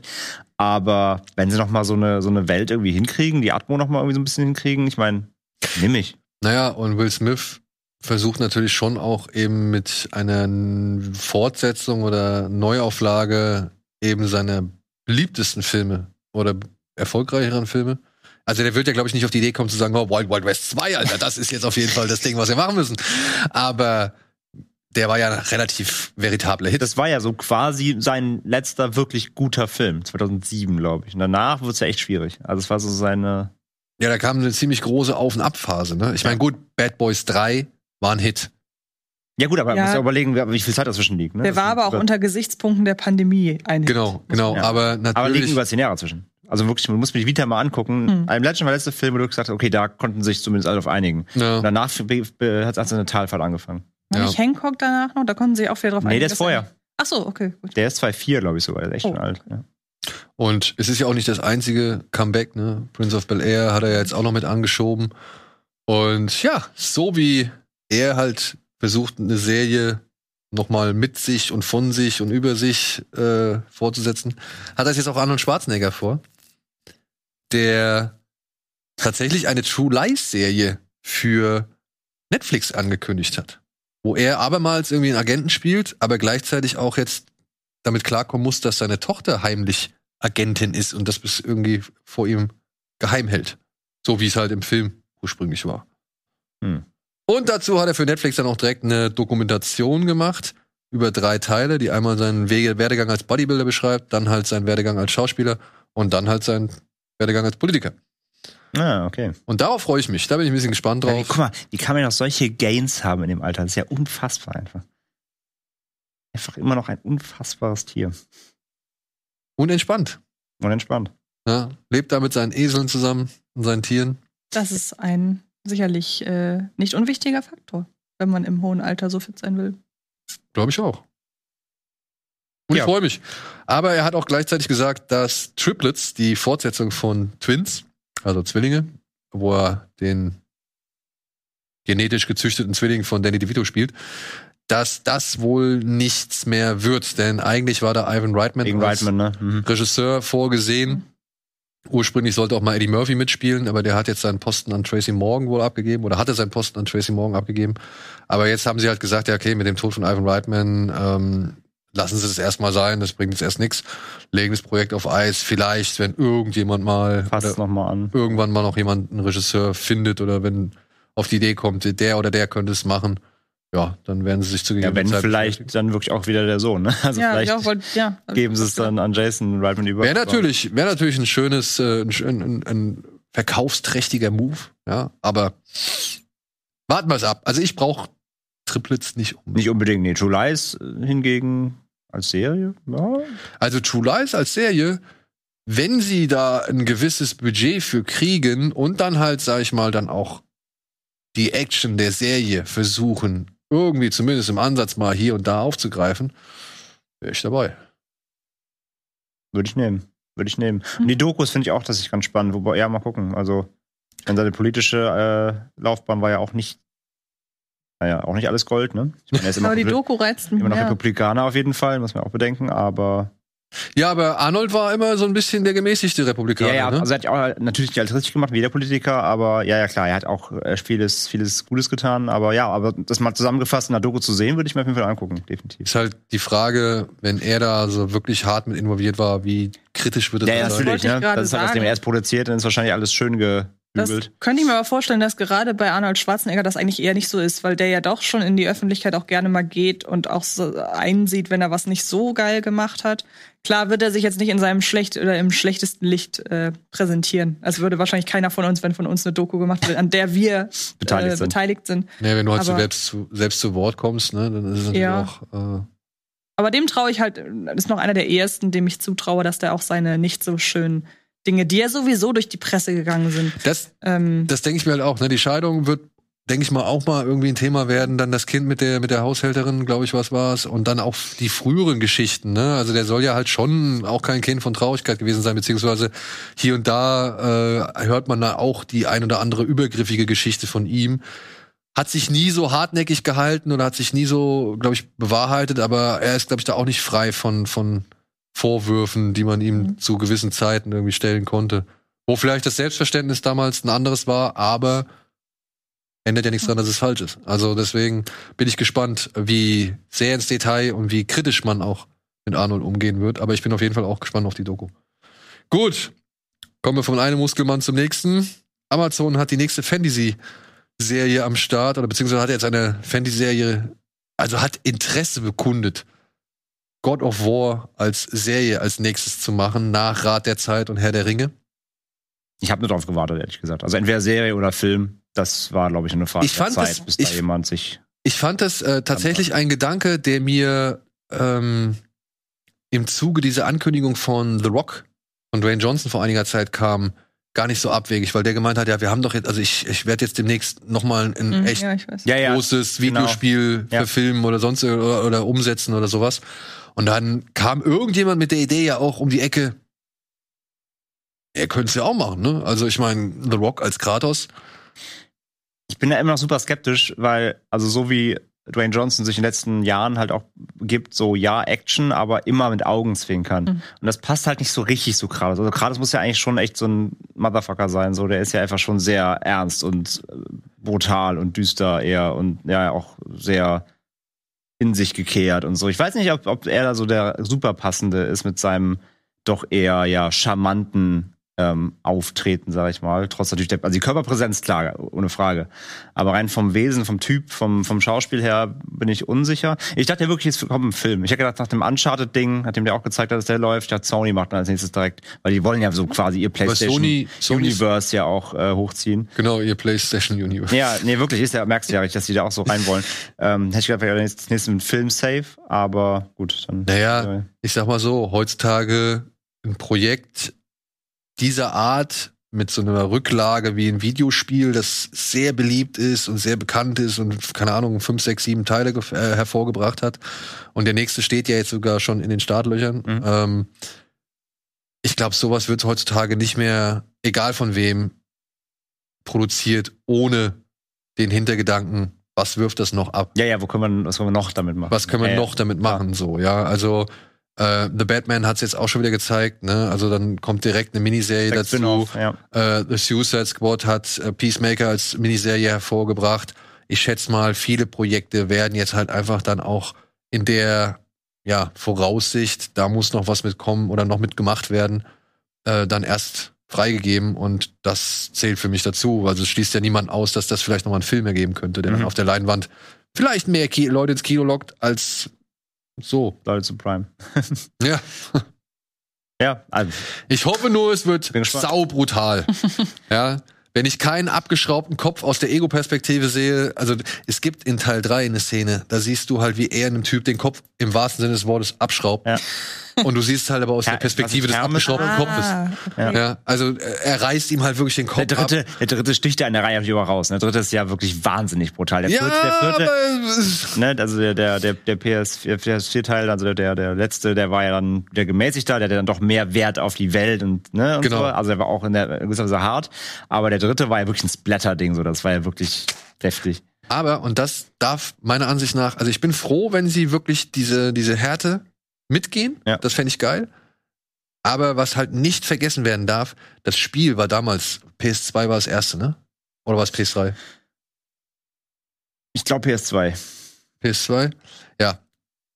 Das Spiel war damals Nee. so, das war so, das hat dich so umgehauen, weil du hast halt, das wurde immer größer und immer größer und das hatte so ganz irgendwie unbekannte Perspektiven auf, auf Spielszenerien und so. Du bist dann plötzlich an so einem Seil entlang ge- gehangelt und dann merkst du, dass da so eine riesengroße Hydra im Hintergrund ist, die dann halt irgendwie eine Stadt belagert und dann auch auf dich irgendwie an, also einschnappt und so. Also, das wurde, du bist ein Typ, der halt irgendwie in einem Raum anfängt und dann geht das immer größer und immer, ja, also es ist schon wirklich. Allein der Anfang vom dritten, dass du quasi in diesem Krieg anfängst, wie die Titanen den Olymp Ja. äh, besteigen und du merkst erst nach einer kurzen Zeit, ach, ich kämpfe auf einem Titan. Ich stehe schon Ja, du- drauf. du stehst nicht auf dem Berg, sondern du stehst auf dem Titan. Genau, also du, du stehst auf dem Titan, kämpfst auf dem Titan gegen Gegner, während der Titan einen riesen Hügel in, in den Olymp klettert. Also diese, dieser Scale, den God of War immer aufgemacht hat, der ist halt Wahnsinn. ja, das Da ist können sie schon echt was machen. und ich hoffe, dass, dass das schaffen sie zu retten, beziehungsweise ich hoffe, sie Über- legen darauf, übertragen. ja, ich hoffe, sie legen darauf Wert, weil das hat für mich tatsächlich God of War neben der Gewalt deutlich mehr ausgemacht. Da diese riesen Endgegner dann immer halt. Ja, genau. Irgendwelche riesen Viecher und ja. Ja, Aber diese Szene mit dem abgeschraubten Kopf aus der Ego-Perspektive erinnert mich an einen Kurzfilm. Es könnte auch eine Episode, wahrscheinlich ABCs of Death oder der zweite oder irgendwie sowas in der Art sein, in der man aus der Ego- Ego-Perspektive eines, ich meine, Vampirs sieht, wie der ähm, verfolgt und ich glaube am Ende auch verbrannt wird. Ich bin aber nicht ganz Ja? sicher. Ja, ja, ich muss mal gucken, was das war. Muss irgendwie so ABCs of Death oder so gewesen sein. Okay. Gucken wir doch mal. Gucken wir doch mal. So, aber habe ich Bock drauf. Und dann wären wir bei der nächsten Serie. Also, ja. Äh, Stars Play. Der, der, wie soll man sagen, Zukaufsender bei Amazon. Den muss man sich ja Ja, das ist so ein zusätzlich Channel. dazu. Ja, ja, genau. so, ein- so, so ein Amazon, äh, ähm, ja, On-Demand-Channel von dem US-Sender Stars, Kabelsender Stars. Der kündigt oder hat jetzt eine erste deutsche Serie angekündigt, beziehungsweise eine erste deutsche Produktion. Die wollen mit Jürgen Vogel und Lea Drinda, die kennt man vielleicht von Wir Kinder vom Bahnhof Zoo, ähm, wollen sie eine deutsche Graphic Novel verfilmen namens Nacht im Paradies oder Night in Paradise, bei der es um ein, ja, um Zombies auf dem Oktoberfest geht. Damit sind nicht die Bierleichen gemeint, sondern halt tatsächlich äh, bricht da halt eine Zombie-Apokalypse während des Oktoberfests aus. Und das Ganze wird Da wohl aus kriegt der aber Sicht keiner mit, weil Zombie oder besoffen, man weiß es nicht. Ähm, das Ganze aus der Sicht geschildert von Jürgen Vogel, der Taxifahrer ist. Und so ein bisschen auch dann Stress und Probleme hat mit seiner Tochter, die wahrscheinlich dann ebenfalls in diesen Schlamassel gerät. Frank Schmolke, so heißt der Autor und, und Schöpfer dieser Graphic Novel, war früher selbst Taxifahrer wohl in München und zehrt wohl aus eigenen Erfahrungen oder beziehungsweise berichtete aus eigenen Erfahrungen. Und ja, das Ganze wird jetzt von Starsplay für oder in Deutschland produziert. Und ich Die Thematik interessiert mich habe ich ein jetzt bisschen nur, Bock drauf. nur bedingt, aber die müssen da ja irgendwas drin gesehen haben, wenn sie es international produzieren. Und jedes Projekt, wo Jürgen Vogel dabei ist, hat bei mir schon mal direkt ein bisschen mehr Aufmerksamkeit. Ist mit einer meiner deutschen Lieblingsschauspieler. Ja, mitbeteiligt sind wohl hier die ganzen Jungs und äh, Herrschaften, die und Damen, die bei Das Boot bei der Ja, ja, genau. Serie Mhm. Ah, mit okay. äh, gewirkt haben. Unter anderem das Produktionsstudio und dann aber auch die Autoren und so. Und du? Ich bin mal gespannt, wie, wie man, also wie viel kannst du erzählen auf dem Oktoberfest? So, wie viele Folgen gibt das her? Wie viel, also wenn, Eine Folge pro, äh, pro Oktoberfesttag oder, oder so. ja, genau. Sie gehen von Zelt zu Zelt. Ja. Vom Käfers zum Spaten und was weiß ich. und da liegt die Gesellschaftskritik ja schon direkt auf der Hand, weil in dem Käferzelt ja ganz andere Leute sitzen als in so einem klassischen Bierzelt. Da bin ich dann aber auch gespannt drauf, ob sie dann vielleicht so, ja, entweder die Leute selbst dazu holen, so was weiß ich so eine Julia Siegel oder so ein Stefan Effenberg oder was weiß ich. Oh, oh Gott, die, oh Gott. Type, die typischen Gesichter, die man da immer Genau, rumhängt. Aber das verstehen doch internationale Leute dann gar nicht. Wenn das Ja, international ein produziert wird. Das sind dann ja so, das sind dann ja so, aber die kennen ja das Image solcher Leute in den deutschen Medien gar nicht. Hast du zufällig Inventing Anna gesehen? Nee. Da geht's nämlich auch mal irgendwann um, um Deutschland. Also in der letzten, also ziemlich gegen Ende, da versuchen sie auch mal ein, wieder mal ein Bild von Deutschland zu zeichnen. das geht auch nicht sehr über Lederhosen und Weißwurst hinaus. Also, ähm, die Gefahr ist natürlich da, dass es wieder keine beste, also keine gute Werbung für Deutschland ist. Aber hey, so what? Ich sehe jetzt Also- schon so einen typischen of the Dead Gag. Wenn dann irgendwie am, am Fenster vom Taxi irgendwie so jemand ankommt, das ist ein Zombie, dann ist es aber halt eben eine Bierleiche. Ja, so, komm, Freunde, ich muss auch vorwärts machen. Mein Sohn hat heute Geburtstag. Deswegen. ja, ich muss nach Hause, ich muss feiern. Und deswegen machen wir jetzt hier mal den Supercut. Oder habt ihr noch irgendwas hinzuzufügen? Nein. Nein, bitte. Ne? Ja, wir machen hier unseren Supercut mit den Filmstarts dieser Woche.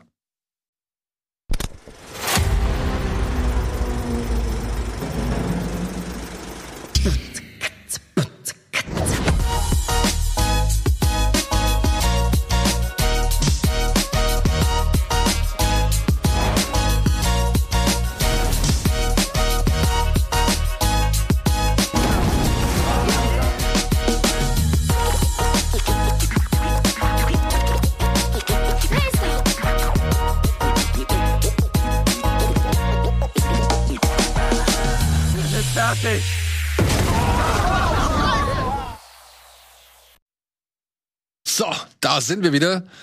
Und ja, wir sprechen über allzu wenige Kinostarts. Denn ich habe jetzt nur drei ausgesucht. Antje hat, glaube ich, alle acht dieser Woche gesehen. Gut, ganz so schlimm ist es nicht. Aber warum gucke ich denn so ein Kram wie Küss mich Mistkerl? Ja, weiß ich nicht. Das fragen wir uns ja alle. Das ist uns ja, das ist, das sind die täglichen Fragezeichen, mit denen wir uns immer wieder konfrontiert sehen. Nein, keine Ahnung. Wie hieß dieser Mord in Saint-Tropez? Ja, den habe ich äh, nach fünf Minuten ausgemacht. Kom Komödien, also tut mir leid. Ich habe ein Muster erkannt. Christian Clavier. Lassen wir es. Gut, Einfach generell mit Christian Clavier. gut. Äh, Ey, fine by me. Ich habe jetzt nicht so Einfach wirklich nein, die, ja? Einfach nein. Einfach wirklich Einfach komplett nein. nein. Okay. Also wenn der Gag in einem Film Was hat ist, der noch gemacht? äh, Monsieur Claude war der Hauptmensch. Okay, ja, so. Also wenn der Gag in einem Film der ist, dass einer Person, einer tollpatschigen, einem tollpatschigen Polizisten, dass dem alle zehn Minuten was runterfällt. Oh, ist das nicht herrlich? Das muss Frankreich sein. Ja. Es steht angeblich in der Tradition der Komödien mit äh, Louis de Funès der 60er Jahre. Nein. Ist dem da so oft was runtergefallen? Ja klar, das hat ihn ja ge- geprägt. Wenn dir heute was runterfällt, ist das immer noch ein typischer de Funès. Mhm. Ja, jeder jeder Jeu de Jardin Gag funktioniert genau so. ja. Zieh nicht. Jean Dujardin mit da rein. Wirklich nicht. Jeder, Ich jeder damit angefangen, Quentin du Dup- wolltest über, du wolltest über die. Jeder die, Quentin Dupieux-Film. Der Fliege in Mandibule. Ja. Fällt immer was runter. Der fällt immer was runter, stimmt. Ja. Die lässt einfach alles fallen. So, dann kommen wir noch mal zu dem, was wirklich empfehlenswert ist. Und zwar meiner Ansicht nach ein kleiner Film namens Blue Bayou, der wahrscheinlich gar nicht groß in Erscheinung getreten wäre, beziehungsweise nicht so wirklich Aufmerksamkeit bekommen würde, wenn nicht die weibliche Hauptrolle von Alicia Vikander gespielt werden würde. Die spielt hier die Ehefrau eines, ja, eines koreanischen Adoptivskind. Der wurde schon mit jungen Jahren in Amerika in den 80ern wurde adoptiert. Jetzt lebt Antonio LeBlanc, so heißt er, in Amerika, versucht mehr schlecht als recht seine kleine Familie durchzubringen. Also eben Alicia Vikander, ähm, deren Tochter und das Kind, was die beiden jetzt auch zusammen bekommen sollen. Und das, ja, stellt ihn halt vor sehr viele Hürden. Jetzt wird aber noch erschwerend hinzukommen, dass, und das ist wohl ein gängiges Prozedere in Amerika oder in den Vereinigten Staaten, er soll ausgewiesen werden. Er ist kein offiziell kein äh, amerikanischer Staatsbürger, obwohl er schon in den 80er Jahren adoptiert wurde, aber erst wenn man nach den irgendwann 2000. nach Nach 2000 2000. äh, adoptiert wurde, erhält man auch automatisch die amerikanische Staatsbürgerschaft. Und das ist schon Problem genug, aber dann kommt hinzu, dass halt, wie heißt die Frau? Ich weiß, ich weiß den Namen nicht mehr. Also die, dass Alicia Vikander halt eben halt auch noch äh, große Probleme mit dem Vater ihrer Tochter hat, der ein Polizist ist und einen sehr fiesen Kollegen irgendwie als Partner hat. und dass die beiden halt ja vor diverse Probleme stellt und das Geld ist nur der Anfang, ja, um halt den Anwalt zu bezahlen, mit dem man gerichtlich gegen diese Abschiebung vorgehen will. Ist ein Film von einem ehemaligen Schauspieler, Justin Chon, der hat schon mehrere Filme gemacht. Den kennt man vielleicht aus 21 and Over.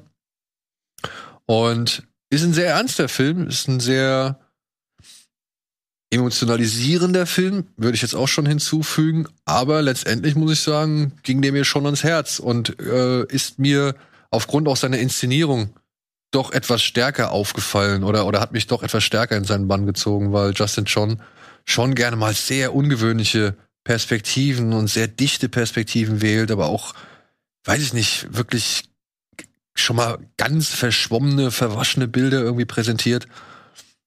Und das alles gedreht 60 Millimeter halt, ne? Der hat einen schönen ja, der hat einen sehr Look. Ja, und, und auch sehr, einen sehr organischen Look. So. Ja. Also, ja, kann man manchmal auch ein bisschen prätentiös sein oder ein bisschen eben zu verwaschen. Aber alles in allem, muss ich sagen, hat mir die Inszenierung und aber auch die Geschichte hat mir ganz gut gefallen. Ich fand's halt nur hier und da echt ein bisschen zu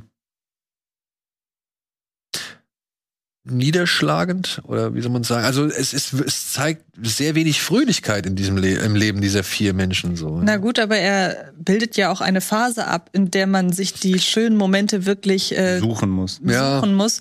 Und ich habe jetzt äh, der Film kommt ja tatsächlich relativ schlecht weg tatsächlich, weil er als sehr Ihr habt ihn beide gesehen, ja. ne? ja. Weil er als sehr kalkuliert beschrieben wird, als sehr manipulativ, wo ich aber erstmal sagen muss, das Thema an sich, wenn man sich das Thema an sich auswählt, dann ist einfach so eine gewisse Grundtristesse vorhanden. Also den Film will ich sehen, der genau dieses Thema in locker, leicht, viel gut irgendwie abhandelt. Ähm, ich finde, dass das Thema schon gewisse emotionale, eine gewisse emotionale Richtung automatisch vorgibt. Ähm, und ich finde auch, dass er durch die Ecken und Kanten, die er den Figuren teilweise zuspricht. Also mich hat der Film an eine Mischung aus visuell Moonlight und äh, erzählerisch tonal ähm, The Place Beyond the Pines erinnert. Ähm, dadurch ist er eben nicht so schwarz-weiß, sondern wir haben eben eine Hauptfigur, mit der wir mitfiebern sollen, bei der wir aber die Hälfte des Films im positiven Sinne, finde ich, der, der Qualität des Films zuträglich, sagen, warum, wie, wieso bist du so blöd?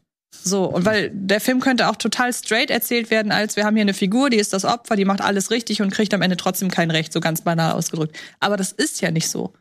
Und er zeigt ja dadurch ganz klar Missstände einfach im, oder ehemalige Missstände im US-amerikanischen Gesetz auf, beziehungsweise die weichen ja erst nach und nach so auf. Also die gibt's ja teilweise in der Form jetzt immer noch. Und ich muss echt sagen, ich fand den wahnsinnig mitreißend auf eine sehr tragische Art und Weise. Ich finde auch das Spiel, also auch da habe ich in vielen gerade US-amerikanischen Reviews gelesen, der, der Hauptdarsteller spielt ja gar nicht, wo ich sage, er spielt nicht viel. Also er spielt, hat nicht viele Emotionen, die er ausschöpfen muss, aber das, was er spielt, funktioniert halt wirklich über sehr, sehr kleine Gesten und teilweise gibt es einen Moment irgendwie mit seiner äh, Stieftochter, wo es nur irgendwie, da muss er nur eine Augenbraue hochziehen und so ein ganz leichtes, an, leichten Ansatz von einem, von einem Lächeln haben und hat halt eine extreme Wucht. Aber wer eher auf Leistungen steht, in denen Darsteller halt Jordan Belfort-mäßig richtig einen raushauen müssen. Ähm, natürlich ist die Performance da viel, viel minimalistischer, aber äh, also dieses, ja, der spielt ja gar nicht, der guckt ja die ganze Zeit nur traurig rein. Ja, der Film heißt Blue Bayou. Also.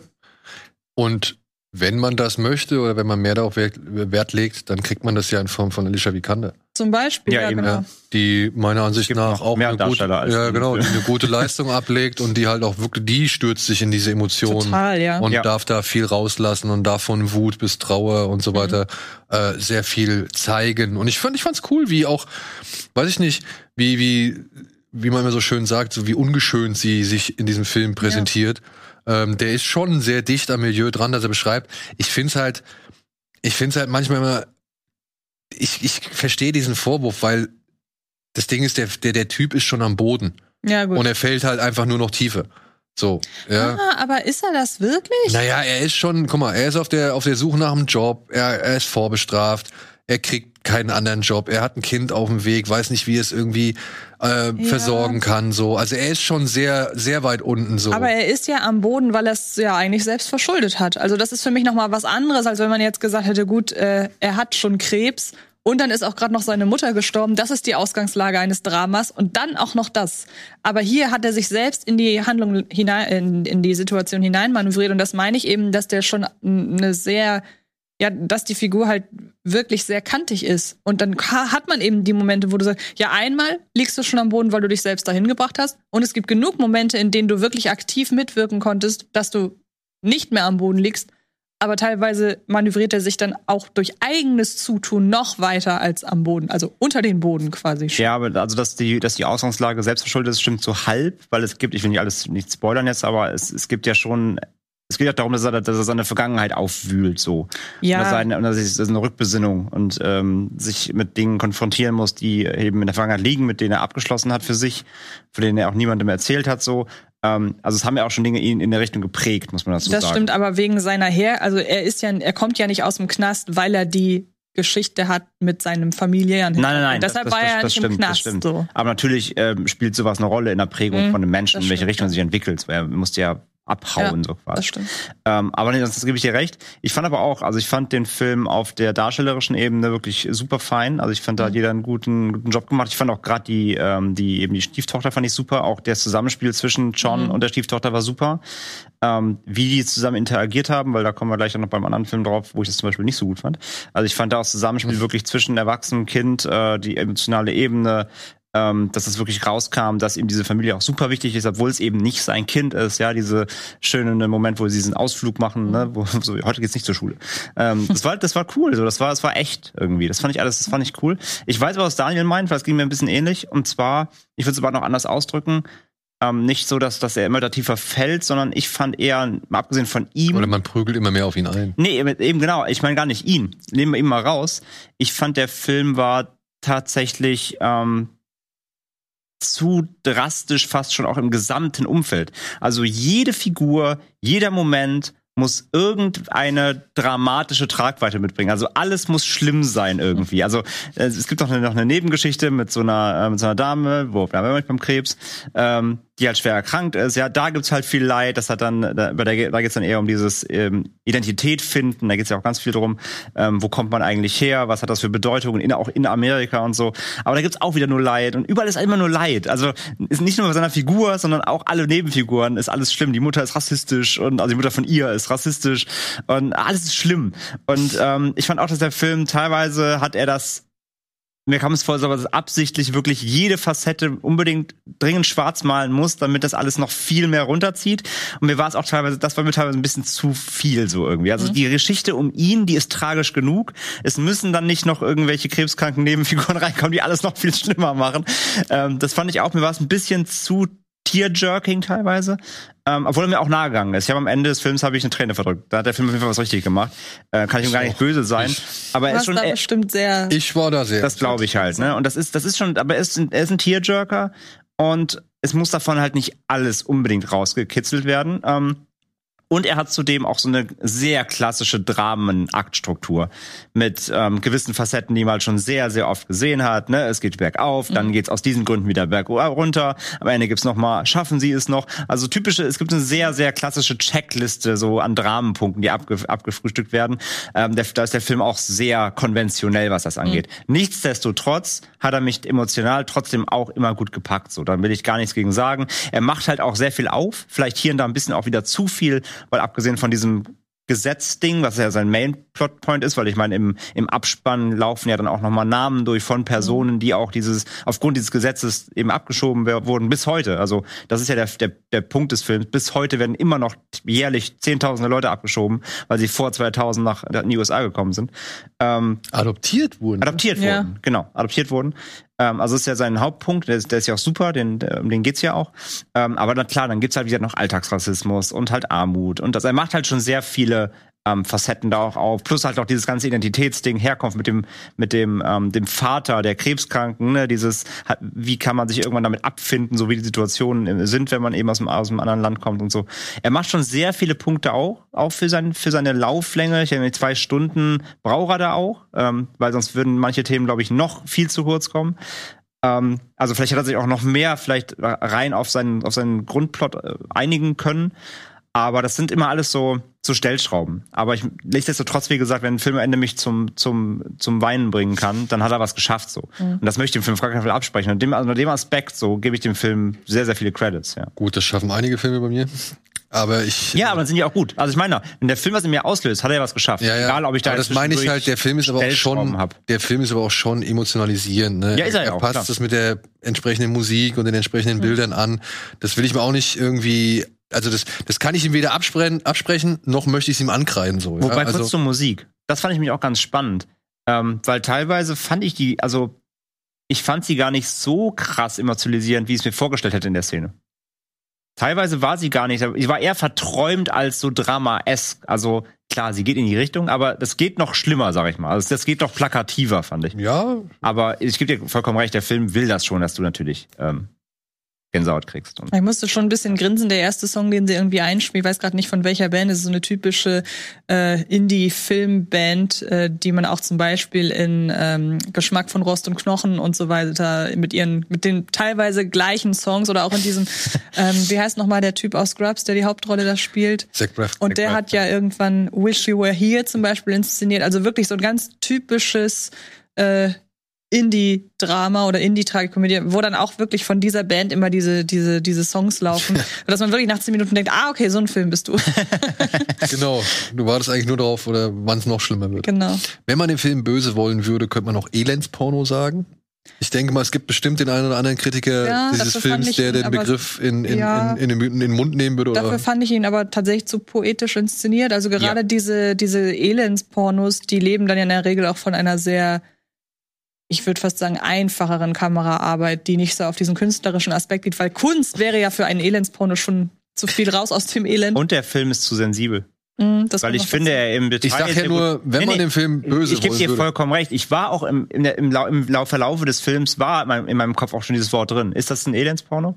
Aber ich fand ihn dazu zu gut beobachtet. Und er gibt sich im Detail zu viel Mühe Mhm. für Kleinigkeiten, die ein Elendsporno so typischer nicht machen würde, sondern der wird ja wirklich nur darauf, Ja. den hier. Ähm, da fand ich ihn zu gut beobachtet für Ja. zu, zu detailliert, muss ich sagen. Auch wie gesagt, ich möchte den Film auch echt Aber nicht, ja, nicht er ist nicht uplifting in keinem Moment. Es gibt Mhm. vielleicht einen kurzen Moment, der irgendwie mal des Verschnaufens. Aber nee, klar, es ist schon ein sehr runterziehender Film, gar keine Frage. Ja. Genau. Runterziehend. Ja, ist parallele Mütter auch runterziehend? Ja, Ja. also ich habe dir den ja ans Herz gelegt mit den Worten, guck den am besten nicht im Doppel mit Blue Bayou. Habe ich gemacht, direkt hintereinander. Ich muss auch sagen, sie waren relativ dicht beieinander und ja, ähm, auch ein Film, der mir an einer Stelle vor allem nahegegangen ist, aber ich muss sagen, letzten Endes finde ich oder respektiere ich oder, oder, oder beeindruckt mich dieser Film auf anderer Ebene. Ähm, die Geschichte, das ist natürlich jetzt auch wieder so ein Ding, die man hier es ist nicht einfach leicht äh, oder nicht sehr leicht zusammenzufassen. Es geht hier um eine Fotografin, Janice, gespielt von Penelope Cruz. Die ist ungewollt schwanger von dem Mann, und jetzt kommt's, der, den sie damit beauftragt hat, das Grab ihres Urgroßvaters auszuheben. Denn der wurde während der Franco-Diktatur zusammen mit zwölf anderen Menschen irgendwie erschossen und verscharrt. Und sie möchte jetzt halt dieses Grab ausheben lassen, um halt, damit die Angehörigen der Leute halt, äh, die ihre Angehörigen ordentlich und vernünftig bestatten können. Was wohl auf einem allgemeinen großen Problem in Spanien halt verweist, wo es sowas öfter gibt. Also diese Massengräber, die werden halt teilweise Genau. alle nicht, ähm, nicht geöffnet. Was daran liegt, dass der, dass das Geldkontingent, dass der Staat für solche Massengrabsöffnungen kein Geldkontingent mehr zur Verfügung Genau. steht, weil sie eben äh, zur Verfügung stellt, weil sie das eben verhindern wollen, weil das ja auch mit Au Aufarbeitung der eigenen Vergangenheit zu tun hat und so. Und ähm, das ist tatsächlich der doch, finde ich, sehr tragische Hintergrund. Ja, und das ist halt wohl auch dann, nein, das war unter der Franco-Diktatur gang und gäbe. Und ja, sie ist ungewollt schwanger von dem Forensiker, der dieses Grab ausheben soll. Trifft im Vorbereitungsraum ihrer Schwangerschaft auf ein junges Mädchen, die ist, das ebenfalls ungewollt schwanger ist, Anna. Und ja, die beiden kriegen zusammen ihr Kind, freuen sich auch irgendwie so ein bisschen im, im, im, Vorbereitung auf die, auf die Geburt, freunden sie sich an und danach auch. Und jeder versucht erstmal, und wir sehen halt erstmal jemals, jeweils beide, wie sie versuchen, ihre Kinder großzuziehen. Janis alleine und ohne irgendwie Aber großen Einfluss. situiert, muss man genau, sagen. genau. Als Fotografin relativ, sag ich mal, ja, sicher. Und das auch möglichst abseits von Arturo, dem Vater Mhm. des Kindes. Anna hat es da nicht ganz so einfach, denn ihre Mutter ist eine 50-jährige Schauspielerin, die jetzt plötzlich ihre große Rolle bekommen hat und auf Tour geht und schauspielen Tschüss. möchte und halt keine Zeit hat, um sich um ihre minderjährige Tochter und deren also deren neues Baby zu kümmern. Weil sie halt wirklich schon jahrelang dafür gearbeitet hat, um eben an diesen Punkt zu kommen. Das klingt jetzt schon wie der halbe Film. Es ist tatsächlich der Anfang. Denn dieser Film macht dann halt noch ganz, ganz viele Fässer auf und, und beziehungsweise geht noch so viele Abzweigungen und kommt, wie gesagt, von diesem politischen, also von diesem ja, von dieser Franco-Diktatur-Aufarbeitung über das Private ins Tragische und geht dann halt tatsächlich wieder zurück zu dieser Aufarbeitung. Und man soll es kaum kaum und nebenbei wird noch ein bisschen was zum Thema Kunst und, und Schauspiel und Künstler sein irgendwie verhandelt. Feminismus. Äh, und, es geht äh, um, ja, Da ist eben echt viel drin. um Mütter, wie Mütter heutzutage, sage ich mal, ähm, Kinder großziehen und dass eigentlich auch nur Mütter die wahren Kindergroßzieher sind. Ja gut, das ist aber jetzt nicht das erste Mal, dass Almodovar genau das verhandelt. Nein, also das- ist das- wirklich so durch Nein, und aber durch auch ein das, Almodovar-Film. aber auch das, das Thema Kunst, wie weit ja. du gehst oder wie, wie sehr du dich aufopferst zum Thema Kunst und wann du welche Chance ergreifst und so weiter. Das sind auch Themen, die er schon mit Pride and Glory verhandelt hat. Er hat auch in Pride and Glory schon seiner alleinzie alleinerziehenden Mutter ein Denkmal gesetzt. Ähm, nee, Pain and Glory hieß er, glaube ich, ne? Pain and Glory. Pain and Pain and Glory, Glory, ja, ja. Entschuldigung. Also, da sind schon die typischen Themen von Almodovar drin. Und ja, das Ganze fängt halt an, sag ich mal, richtig auseinander zu platzen in all seinen Facetten, als der Vater von Penelope Cruzes Kind feststellt, ey, das sieht gar nicht aus wie ich. Mhm. Woraufhin sie halt einen Test, sag ich mal, machen lässt, um rauszufinden, ob sie wirklich die biologische Mutter ist. Bis hierhin Genau, das sah, ein Supercut aus diesem Corona-Test, ist aber ein. Genau, sie möchte herausfinden, ob das Kind, was sie da hat, ob das wirklich ihre, ihr Kind ist. Und bis hierhin erzählen wir, und das soll erstmal genügen, denn es passiert noch eine ganze, ganze Menge. Ja. Ja. Und das kann vielleicht dem einen oder anderen überfordern, beziehungsweise fühlt man sich da nicht so ganz, weiß ich nicht. Ja, ich kann ja gleich ableiten, weil wir, ich habe direkt hintereinander geguckt.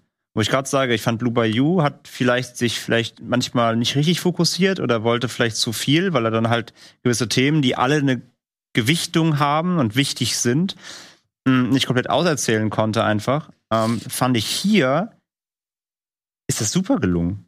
Also ich fand, der war so voll, aber trotzdem hat sich nichts davon für mich überfordert angefühlt, weil irgendwie alles für sich irgendwie Raum kriegt. Ich fand die Struktur, so konfus sie jetzt auch klingt beim Erzählen, im Film hat die super funktioniert. Ich- Ich, war erstaunt, wie gut die funktioniert hat. Ich war halt erstaunt, wie viele Themen Almodovar da in diesem Film unterbringen. Ja. Und teilweise ja die Sache mit, das ist ja eine zählerische Klammer, diese Sache mit dem Massengrab. Ja. Wie man auch dann erst rafft, das hatte ja tatsächlich, war ja gar nicht einfach nur banale Hintergrundgeschichte Nee, zu der Figur, sondern es hat ja tatsächlich eine Bewandtnis. Also Ja. ist natürlich, muss man sagen, extrem symbolisch. Ne? Ja, ja. Also Ja. ich muss ganz klar sagen, ich verstehe total, warum es da ist. Es ist auch von der, von dem Gedanken, wie es geschrieben ist und von der Symbolik, die hier sein soll. Das ist wirklich sehr, sehr gut gemacht. Ich muss aber sagen, diesen ganzen Subplot fand ich unfassbar langweilig. Ja, er ist, er ist wirklich tragisch und alles. Absolut. Ich spreche ihm überhaupt nicht seine Daseinsberechtigung ab. Wie gesagt, das passt ja auch in den Film. Der Film macht das also gut, aber trotzdem, da habe ich gedacht, ja, okay. Also es hat am Ende noch mal so ein bisschen mehr bei mir was hinterlassen, als ich gemerkt habe, gut, es hat ja wirklich einen Fokus, aber das fand ich dann doch war eher so also alles, was mit den Müttern und mit der ganzen innerfamiliären Geschichte dazu tun hat, fand ich tatsächlich deutlich spannender. Aber auch was du halt schon sagst, so Sachen wie die Struktur. Ich weiß, ich habe den Film im Stream zu Hause geguckt und es gab eine Szene, da habe ich zurückgespult, weil ich dachte, da ist ein Fehler. Nämlich sie geht einmal, es klingelt an der Tür und sie geht so den Gang lang, hat ein knallrotes Vorteil ja, an ja, ja. und dann macht sie die Tür auf, Umschnitt und plötzlich hat sie was ganz anderes an. Ihre Frisur sieht auch ganz anders aus. Und dann hat man, ohne dass da irgendwie halt suggeriert wird, das ist jetzt ein Rückblick, haben wir plötzlich einen Rückblick. Und das ist halt wirklich, da macht Almodovar so für ihn typisch überhaupt keinen großen Aufriss, raus, ja. dass die Struktur halt auch sehr, sehr smart ist. Also es gibt ja auch Filmemacher und Filmemacherinnen, die ruhen sich sehr auf einer vermeintlich sehr klugen äh, Struktur und Erzählweise aus. Und er ja überhaupt nicht. Also der macht das total selbstverständlich. Und das mag ich an dem Film, dass der so in seiner künstlerisch, künstlich, künstlich, in seiner Künstlichkeit eigentlich so normal ist. Ja. Ja, beziehungsweise, das ist ja wohl auch immer ein großes Thema bei ihm, was er ja schon früher, sag ich mal, in seinen früheren Filmen sehr gerne präsentiert hat, dass da ja halt diese schrillen Leute und, und irgendwelche alternativen, sag ich mal, Lebensweisen, wie jetzt Mhm. zum Beispiel auch hier die Idee von Penelope Cruz, die wäre ja durchaus machbar gewesen, was sie sich da vorstellt, ne? dass man sagt, okay, wir gehen jetzt den Weg gemeinsam und dann hat jeder was davon. Ähm, dass das ja für ihn, also dass das nur so normal wirkt, weil es seiner Meinung nach normal sein Mhm. sollte, aber halt dann immer wieder ganz krass der Realität widerspricht, Mhm. für die solche, keine Ahnung, Lebensentwürfe und Beziehungen, die Almodovar in seinen Filmen darstellt und auch hier darstellt, Ja. eben ah, abnorm sind oder oh, das kann man doch nicht machen oder skandalös oder sonst irgendwas. Und er, und das ist das Ding, der ganze Film kommt irgendwie so selbstverständlich daher. Was passiert, Ja. passiert. Aber es ist natürlich schon irgendwie kompliziert. Ja, und es ist vor allen Dingen Aber- idealisiert so ein bisschen, Ja. wenn man halt bedenkt, ähm, seine Mütter kommen, oder die Mütter, die er porträtiert, die kommen halt in seinem Film immer so unfassbar gut weg, weil die auch immer es sehr einfach haben mit den Kindern zum Beispiel. Also das sind ja so unfassbar brave Kinder, die nie heulen, die, die überhaupt kein Chaos in den Wohnungen hinterlassen und so weiter. Aber die auch sehr klein sind natürlich. Genau, jetzt könnte man aber zum Beispiel argumentieren, ja, aber es gibt doch diese Figur der Mutter von Anna.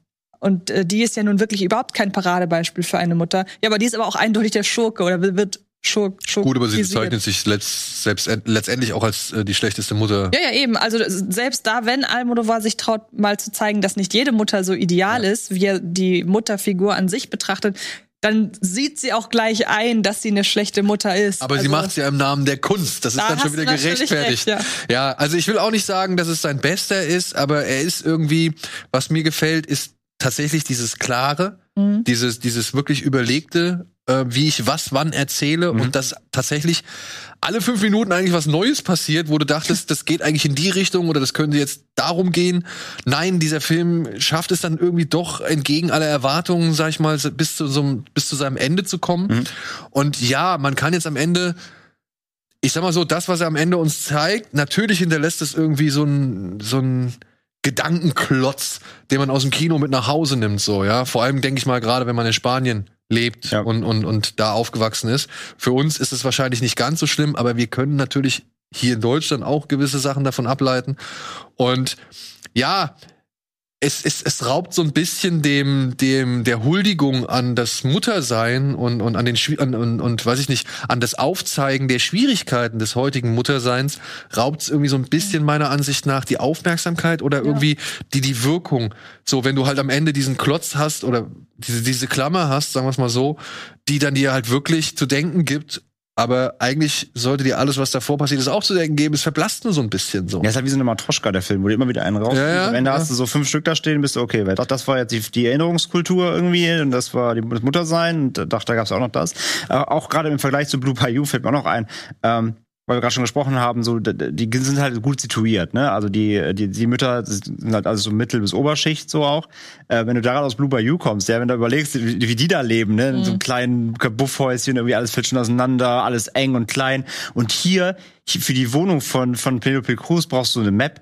Also die, ich habe teilweise nicht verstanden, wie diese Wohnung funktioniert. Die ist wie so ein Hufeisen aufgebaut und dann geht die da rum und hier ist noch inzwischen ist noch eine, eine Terrasse und da so ein Raum. Ich so, Alter, also, Und also alles picobello sauber, Weil, ne? weil wir Ja. darüber gesprochen haben, klar, der ist auch, der hat auch dramaeske Momente und schwere Momente und ähm, auch rührende Momente, aber es ist eine ganz andere Form von Erzählung und überhaupt von, auch von von von ähm, Umgebung, von Gefühl, ja, also der Film ist eher hell, ständig und, bu und eher bunt und auch in seinen, trotz der Tragik teilweise, äh, wo Blue Bayou ja sehr düster und grau und trist ist, so weiter. Also, obwohl es ein Drama ist, sind es zwei völlig andere Arten von Erzählungen auch letztendlich. Und auch hier, die Musik, hier fand ich es richtig spannend, weil ich fand die Musik war teilweise, der Score bei, bei äh, Parallele Mütter war teilweise wie so ein Thriller.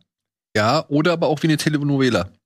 Das, ja, das ist Ja. nämlich was, was ich, stimmt, das wollte ich nämlich auch ansprechen, diese Dimension der Konflikte und dass es teilweise im Vergleich zu Blue Bayou fast schon hysterisch ausgetragen wird. Nicht von der Lautstärke der Dialoge, sondern einfach von der ganzen Art, sehr so Von der Inszenierung, elektrisch. alles, und ja, genau. ja, ja. Musste ich teilweise daran denken, kennt ihr das, wenn in Filmen manchmal so, weiß ich nicht, so, so, so Frauen äh, sind es in der Regel, wenn diese, diese äh, spanischen Soaps gucken Ja, ja. und ähm, dann immer, wenn man. Genau, und immer wenn man dann da reinschaltet, ist gerade immer wieder total schlimmer Herzschmerz. Und da musste ich teilweise dran denken, dass parallele Mütter in irgendeiner äh, Sitcom von, ähm, Vera, äh, nicht, wie heißt sie, ähm, aus, aus, aus ähm, Modern Family, die macht das nämlich zum Beispiel auch. Ach, ist Sophia Vegara. Sophia Vergara, die guckt in Modern Family nämlich auch so eine Serie und Sophia Vergara in Modern Family würde parallele Mütter großartig finden. Glaube ich auch. Ja, aber wie gesagt, teilweise dann, wenn diese Fragen aufkommen, wie mit dem, sieht gar nicht aus wie ich, der Musikeinsatz, du denkst, jetzt guckst du gerade einen Thriller. Das Ja, wird ja, ja. ganz, wird so eine Spannung erzeugt. Jetzt, okay, was, was ist denn jetzt los Ja. hier? Also das fand ich auch super interessant. Also wie gesagt, es ist eine ganz andere Form von Drama erzählen hier. Es hat keine Schwere, obwohl es schwere Momente gibt. Also es, es war eher die ganze Zeit aufregend, interessant. Also es ist eine ganz andere Gestaltung von Film natürlich. Ne? Gerade wenn man diese beiden Filme halt vergleicht. Es sind zweimal Dramen, aber auf eine ganz andere Weise erzählt. Und ähm, ja, ja, ich fand Parallelmütter auch. Ich war fasziniert von diesem Film. In allen seinen Facetten, in allen seinen Facettenreichtum. Fand ähm, beiden Hauptdarstellerinnen super. Ey, Penelope Cruz, ne? Dass die halt unter ihm immer wieder so gut spielt. Ja, und dann siehst du sie in anderen Filmen und dann fragst du dich immer so, warum, also, was los? Ja, aber er weiß also, was der wie, man sie, wie man sie handeln muss. Ja, Ja. ich meine, er hat ja schon auf mir zusammengearbeitet. Der weiß, glaube ich, wie, wie das aus ihr rauskitzeln muss. Ja, ja, aber, aber, auch also, die äh, Anna, ich weiß gar nicht, wie jetzt sie nochmal. äh, Ähm, Klimt oder so, Ja. oder Simt oder Tim. war auch super. Also ich fand die beiden zusammen waren hervorragend. Also alles funktioniert. Also ich war wirklich angetan für Das den würde ich jetzt einmal noch schnell in Ordnung bringen und korrigieren. Das muss ja erwähnt werden, weil die Dame war wirklich, äh, in, also die sticht schon heraus. Ich denke mal, da war auch äh, war Herr Almovar sehr glücklich, dass er diese junge Dame, Milena Smith, Smith, genau. Smith. Ja, also die beiden zusammen waren super, fand ich. Hat mir echt gut gefallen, ja. Ja. Und seine Muse ist auch wieder dabei, irgendwie Rossi di Palma heißt das ist die beste Freundin von Penelope. Genau, Genau, ja, ja. ja. die ja in jedem seiner Filme fast auftritt. Das ist die, glaube ich, die Hauptfigur aus Frauen am Rande des Nervenzusammenbruchs. Mhm. Da spielt sie die Hauptrolle. Ja, Die, also, diese, diese geile, diese Designerin spielt, ne? Ja. ey, ich kann verstehen, dass jemand, sag ich mal, von einem Titel wie Parallele Mütter jetzt nicht wirklich angesprochen War wird. ich auch halt, ich wusste nicht, was ich davon erwarten soll. Und Aber alles in allem muss ich sagen, ich konnte mir den Film gut angucken. Ich Ich, auch, bin ja. von dem Film an Stellen ergriffen worden. Ich konnte es nachvollziehen. Ich habe mich am, am Schauspiel erfreut von, von den Beteiligten. Und ja, ich fand es faszinierend, wie der halt alle seine Themen, die er sonst bearbeitet und die er noch nie bearbeitet hat oder nie großartig bearbeitet hat, jetzt in diesen Film da irgendwie reingekriegt hat, ohne dass es sich halt echt verkrampft anfühlt. Und wir kommen zum Thema verkrampft gleich nochmal, wo es dann auch eben um sehr viele Themen geht. Aber vorher ja, kommen wir auch zu Krämpfen, aber vor allem zu jeder Menge Schmerzen, denn Jackass Forever startet heute im Kino. Ich weiß gar nicht, ey, wir haben schon wieder so viel geredet über so viele Filme. Was soll man sagen? Die Jungs machen genau das, was sie vor 20 Jahren angefangen haben, ohne, ja, die es wahrscheinlich keine Prank-Videos geben würde. Johnny Knoxville und alle noch lebenden Mitstreiter, bis auf Ben Margera, sind dabei, sich wieder gegenseitig zu quälen mit allerlei Scherzen, Streichen und Stunts. Wobei der ja dabei war, aber im Nachgang wohl bis auf eine Szene hat Johnny Knoxville gesagt, da soll er so, soll er im fertigen Film zu sehen sein. Aber der hat ja schon viel für den Film gedreht. Er wurde nur im Nachhinein rausgeschnitten. Also der war am Set teilweise dabei. Okay. Ja, er steht ja auch im Abspann drin, wo ich. Ja, wie gesagt, in einer Szene ist er wohl zu sehen. Ja, ja, im Hintergrund irgendwo oder so, ja, ja. Irgendwo so Ach, zu der sehen. beste Sketch. Mit dem- mit dem- mit dem Fahrrad, ja, ja, ja, das ist super. Ja, und was soll man sagen, liebe Leute? Wenn ihr das noch nicht kennengelernt habt oder kennt, ihr habt wahrscheinlich auf YouTube 10.000 Prank-Videos jetzt schon gesehen und fragt euch, was ist daran besonders? Nun, die Jungs sind mit verantwortlich dafür, dass solche Videos halt Die, die groß Vorreiter. und populär geworden sind. So, das sind wirklich halt Vorreiter äh, von so vielen, sag ich mal, Formaten oder eben halt Plattformen, die dadurch berühmt geworden sind. Und ja, es gibt noch ein paar neue Leute dabei. Unter anderem, wie heißt der? Putis? Nee, wie heißt der? Kutis? Wie heißt der denn? Putti? Putti? Pupis. Pupis. Pupis, ein Surfer-Kollege, ähm, der sehr viele, ja, sehr viele Schmerzen und, und Streiche über sich ergehen lassen muss. Man hat hier eben Machine Gun Kelly gesehen. Wir haben erstmals eine Frau dabei, Rachel Wolfson, eine Comedian. Und das ist so mit einer der, ja, wie soll man sagen? ja, Eric Das Andre. sind die einfachen Dinge. Das sind die, das sind die einfachen Dinge. Da ist. Pu- ah, äh, wo war ich stehen geblieben? Ich würde sagen, Frau Wulfsen, ob sie jetzt nun dabei gewesen wäre oder nicht, muss man sagen, ist eigentlich egal. Sie versuchen sie da so gut es geht mit einzubinden, aber Wobei ich bei ihr das Gefühl habe, also bei jedem anderen Film, bei jedem anderen Werk würde man sagen, ja, mittlerweile müssen sie halt auch eine Frau dabei, äh, eine Frau dabei haben. Jackass war aber immer schon so inklusiv. Ich behaupte einfach, die haben bislang keine gefunden, die halt da Das mitmachen mitmachen wollen will. würde. Also ich würde nie das jetzt auf irgendwie, jetzt müssen sogar die Jackass-Jungs gendern. So darauf Ah, irgendwie never. schieben. Also, Das sind, ja klar, das sind alles Dudes, aber ich meine, Chris Pontius rennt seit Staffel 1 mit Feenkostümen rum und also die waren ja immer schon so einfach bunt und einfach nur offen für alles. Selbstverständlich. Selbstverständlichkeit bei denen, also das würde ich denen niemals genau irgendwie auferlegen wollen, dass das jetzt ähm, bei denen der Grund war. Nee. Ja. Ich glaube, sie hat einfach Bock. Also sie hat, ich habe ja bei ihr ein bisschen bei Instagram geguckt, äh, sie hat da richtig, richtig drauf gefreut, dass sie da als Teil sein kann. Und klar, ihre Stunts sind natürlich im Verhältnis zu anderen Dingen da relativ harmlos, aber sie macht da auch schon echt ein paar Sachen, wo ich dachte, okay, fürs erste Mal auch äh, mutig so. Also Ja, Pupis, glaube ich. Pupis und der etwas äh, beleibtere junge Mann, die sind, Mit die müssen, glaube ich, am meisten ja. Äh, herhalten, beziehungsweise die meisten Schmerzen bis hier gehen lassen. Aber wo wir schon bei Kritik sind, also ich finde halt, wie gesagt, man hätte Rachel Wilson vielleicht ein bisschen besser da einbinden können. Aber was man vielleicht hätte nicht, nee, was man nicht hätte einbinden müssen, ach guck mal, jetzt lässt du dich Das ist ihre Mutprobe gerade. Ja. Ähm, worauf man hätte echt deutlich verzichten können, sind meiner Ansicht nach vor allem zwei Tiergeschichten, Hm. äh, die auch schon eben durch die Presse gegangen sind. Das ist halt die Szene mit dem Bär. Hm.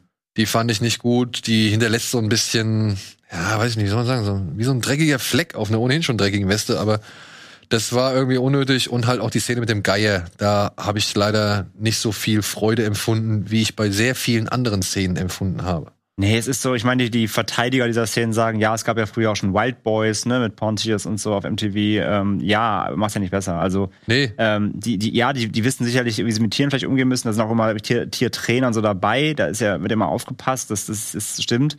Aber ich sag auch halt, ey, die, die können sich ja wehtun, wie sie wollen, bis zum Himmel. Aber lass doch die Tiere raus. Also die Ja. Tiere erfahren ja keinen Schmerz, also die, die tun keinen Tieren weh. Aber für die Tiere ist es ja einfach auch Stress. Ne? Ja. Also wird ja auch mit Insekten und äh, irgendwie Skorpionen und so hantiert.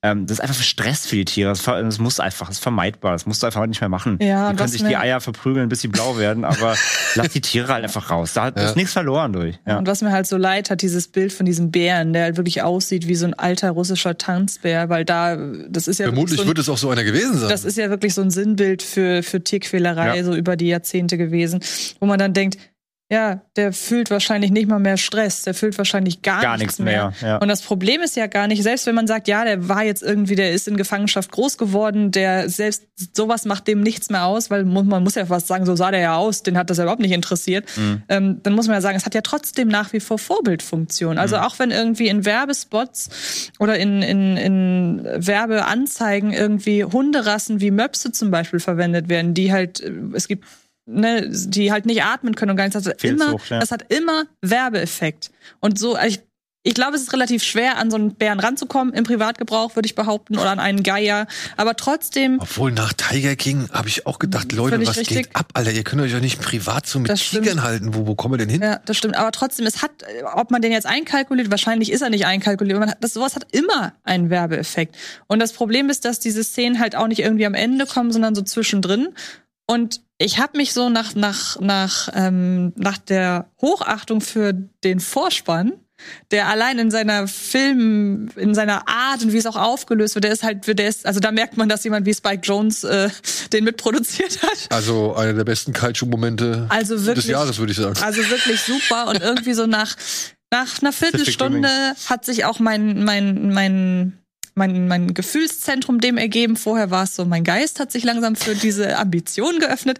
Und dann konnte ich irgendwann nicht mehr und habe wirklich, ich musste auch mitlachen. Es ist irgendwann relativ schwierig, wenn man nicht über die Stunts lachen kann, dann doch mindestens da über, über die Blicke hinter den Kulissen. weil darüber, Schmerzen. ja genau, weil darüber zieht der Film ja seinen Charme, haben auch die, haben auch die, also je, je jünger die Filme wurden, finde ich, desto mehr haben sie gerafft, die gucken das, glaube ich, auch mindestens zur Hälfte wegen uns und nicht nur wegen der Stunts.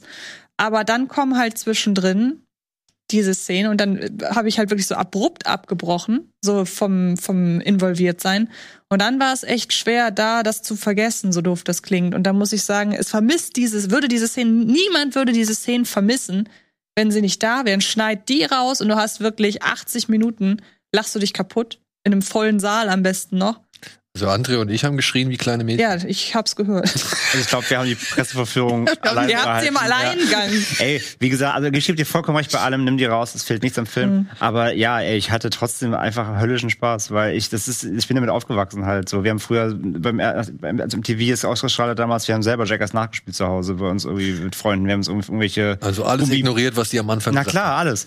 Irgendwelche Gymnastikbälle draufgeschmissen, vom Schrank runter und irgendwie in den Schrank reingeflogen. Haben nur haben das alles, wir wollten das natürlich auch machen. Klar. Und teilweise Ähm, ist er war auch so voll meine subtil. Jugend. Hm? Teilweise, eine kurze Ergänzung, teilweise Ja. ist er auch so subtil darin, dass die ja wissen, wer sie sind, wo sie stehen, wenn äh, Johnny Knoxville mit einem Daddy-Shirt rumrennt. Also man kann keiner erzählen, dass er das nicht mit Absicht angezogen hat, um zu zeigen, ey, so weit sind wir mittlerweile. Ich glaube, beim letzten Film hat er ja sein Baby ja sogar mit am Set, wenn ich mich recht erinnere. Und jetzt einfach so dieses Selbstverständliche, der ist mittlerweile grau, die sind fast alle irgendwie grau, aber machen es halt immer noch. Und das finde ich so, das äh, verlangt mir viel Respekt. Und gleichzeitig ist das Shot voll Meter, weil natürlich auch die ganzen, ähm, gibt sehr viele, die ihn auch sehr hot finden, jetzt mit grauen Haaren. Da passt dann Daddy auf die andere Art und Weise. Er ist ja Ah. bei TikTok auch so richtig oh, Sugar Daddy-mäßig so, ne? Oh. Also ich sehr viele äh, weibliche ZuschauerInnen finden ihn sehr hot jetzt mit grauen Haaren. Also es geht in beide Richtungen, das Daddy-Shirt. ähm, aber ab davon, wie gesagt, also ähm, rein von rein von den Stunts wieder, von den von den Momenten, von den Gags. Aber auch was du sagst, diesen du siehst ja, was für einen Spaß die haben. Ja, eben. Das, das steckt ja so an. Ja. Und ähm, wirklich, ich hatte eine sehr, sehr gute Zeit. Ich habe ich hab sehr viel gelacht. Ähm, ich habe sehr viel. Ich musste aber auch echt hier und da mal weggucken. Es sind wirklich Sachen dabei, also zumindest einmal kurz so, mh, weil Für euch Männer Puh. wahrscheinlich teilweise noch schlimmer als äh, da mich, waren, nicht also wahr? äh, wer war's? Nee, nicht der, der war's Dave England oder war's ähm, mit dem Boxer? Mit dem Box, das war Danger Aaron. Danger Aaron. Ey, also, Ähm, oh. Ne, der, doch, ja, ähm, genau. Äh, also höchst Achtung vor ihm in dem Film. Holy shit. Also der hat wirklich alles, alles gegeben, bis, bis auf den letzten Boden. Ähm, das hat echt wehgetan teilweise. Da musste ich wirklich teilweise schlucken. Ja, Aber, aber es war auch sau komisch. aber es war auch komisch. Und ich habe schon gesagt, das ist vielleicht ein bisschen der Film, den wir jetzt auch einfach vielleicht alle in der Pandemie auch mal brauchen. In einem vollen Saal, wie du sagst, einfach mal alle zusammen richtig abzugeiern, so richtig auf die stumpfste Art und Weise.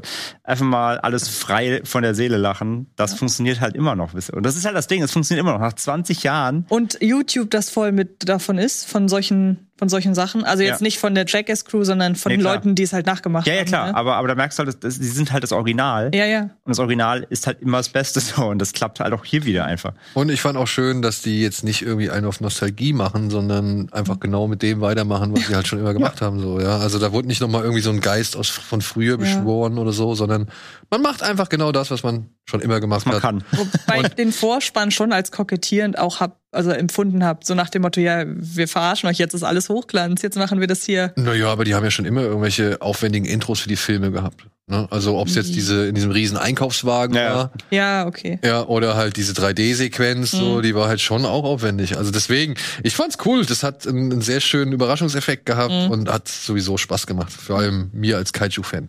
Apropos Spaß, ich muss an dieser Stelle darauf hinweisen, dass ich mich äh, einer eigenen Jackass-Challenge äh, unterzogen habe. Das mache ich deshalb so dreist, weil das ja auch einen Sinn haben muss. Also müssen ja auch Leute gucken, das war alles für umsonst. Denn in was mit Film habe ich ich habe sie nicht ganz geschafft, die äh, die die die teuerste Die das war eine echte Mutprobe.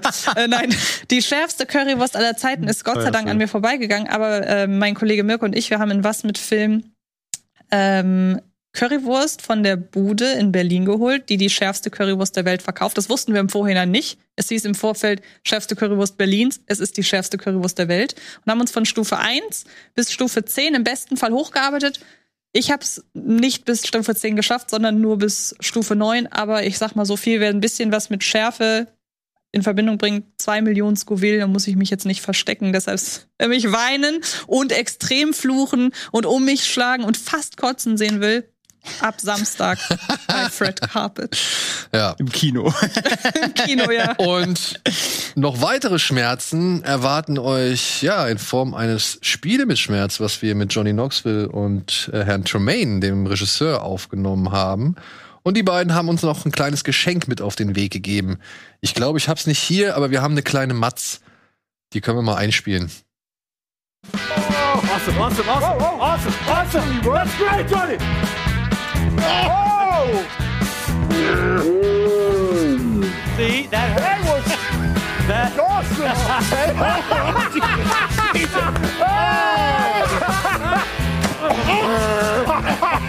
Is that the belly again? Yeah, it was the belly again. Okay, okay, okay, okay, okay, okay. We got this skateboard here, which is signed by you Yeah. and Steve O, and you would uh, will sign it in a second. And uh, we have another uh, show on Rocket Beans TV, which is called Kino Plus, and it's all about the movie. And uh, ja, Leute, ihr könnt dieses Skateboard da gewinnen. People can can win this skateboard actually. Oh, Yeah? sweet. That's all. Sweet, dude. Yeah. We have winners and we have Steve-O. It ain't a bunch of NASA scientists writing this. What did you guys do to Eric? Fail to prepare, prepare to fail.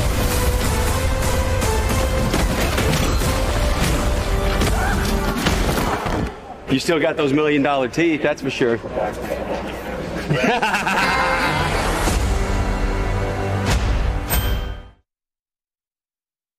André hat gerade äh, während das Video lief gesagt, dass in dieser Gruppe teilweise mehr Vegetarier als Fleischesser drin sind, was ich halt es kommt in einer Szene vor, die hatten mit, ich glaube, Schweinesperma was zu tun, Ja. ähm, wo einer der Typen davon übergossen wird und er sagt halt, aber ich bin doch Vegetarier. Und auch das habe ich wirklich so als sehr charmanten, ja, augenzwinkernden Moment gesehen, so nach dem Motto, ey, vermeintliche äh, so Fleischesser als das Essen der, der Leute, die, also weiß nicht, Vegetarismus war ja bei Männern relativ lange verpönt und auch dieses Vegetarismus ist was für Weicheier und bla. Nee, hier, diese, die krassesten, dem meisten Schmerz aushaltenden Typen sind fast alle selber Vegetarier. Ja, und dass ihm gerade Also- Schweinesperma vom, äh, von der Lippe tropft, an sich ist ihm egal, aber es geht darum, dass er Vegetarier Ja. ist. Und das ist ja echt der, auch Ja, der Gag. Und denkst genau, du, okay, wenn das dein kleinstes Problem ist, Ja. dann geh erst mal duschen. Aber Schweine produzieren offensichtlich das meiste Sperma, wie wir durch diesen Film auch lehrreich erfahren haben. Ne? Man soll nicht sagen, dass es nur stumpfe Unterhaltung ist, sondern dass man auch mal ein bisschen was auf Das den ist Weg eine halbe. Naturdoku, Der die wir da Lehrauftrag ist mitbekommen. drin, ja. Genau. Und ihr könnt was auf den Weg, mit auf den Weg kriegen, nämlich dieses Skateboard, was äh, Michael da vorge- hochgehalten hat, mit Unterschrift von, ja, ich glaube, Knoxville, Stevie O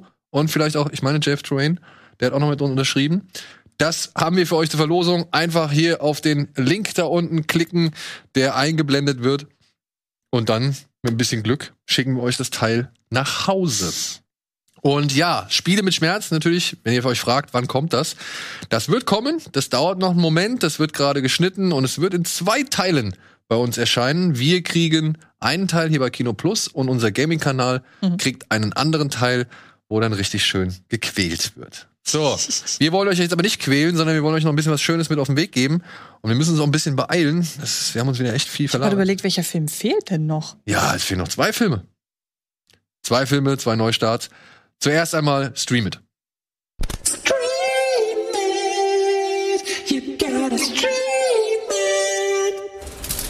Und damit diese Tafel nicht umsonst von Alvin zusammengebastelt worden ist, einmal kurz unsere Ups, unsere Tipps, die wir jetzt einfach mal so ganz schnell mit auf den Weg geben und nicht näher besprechen.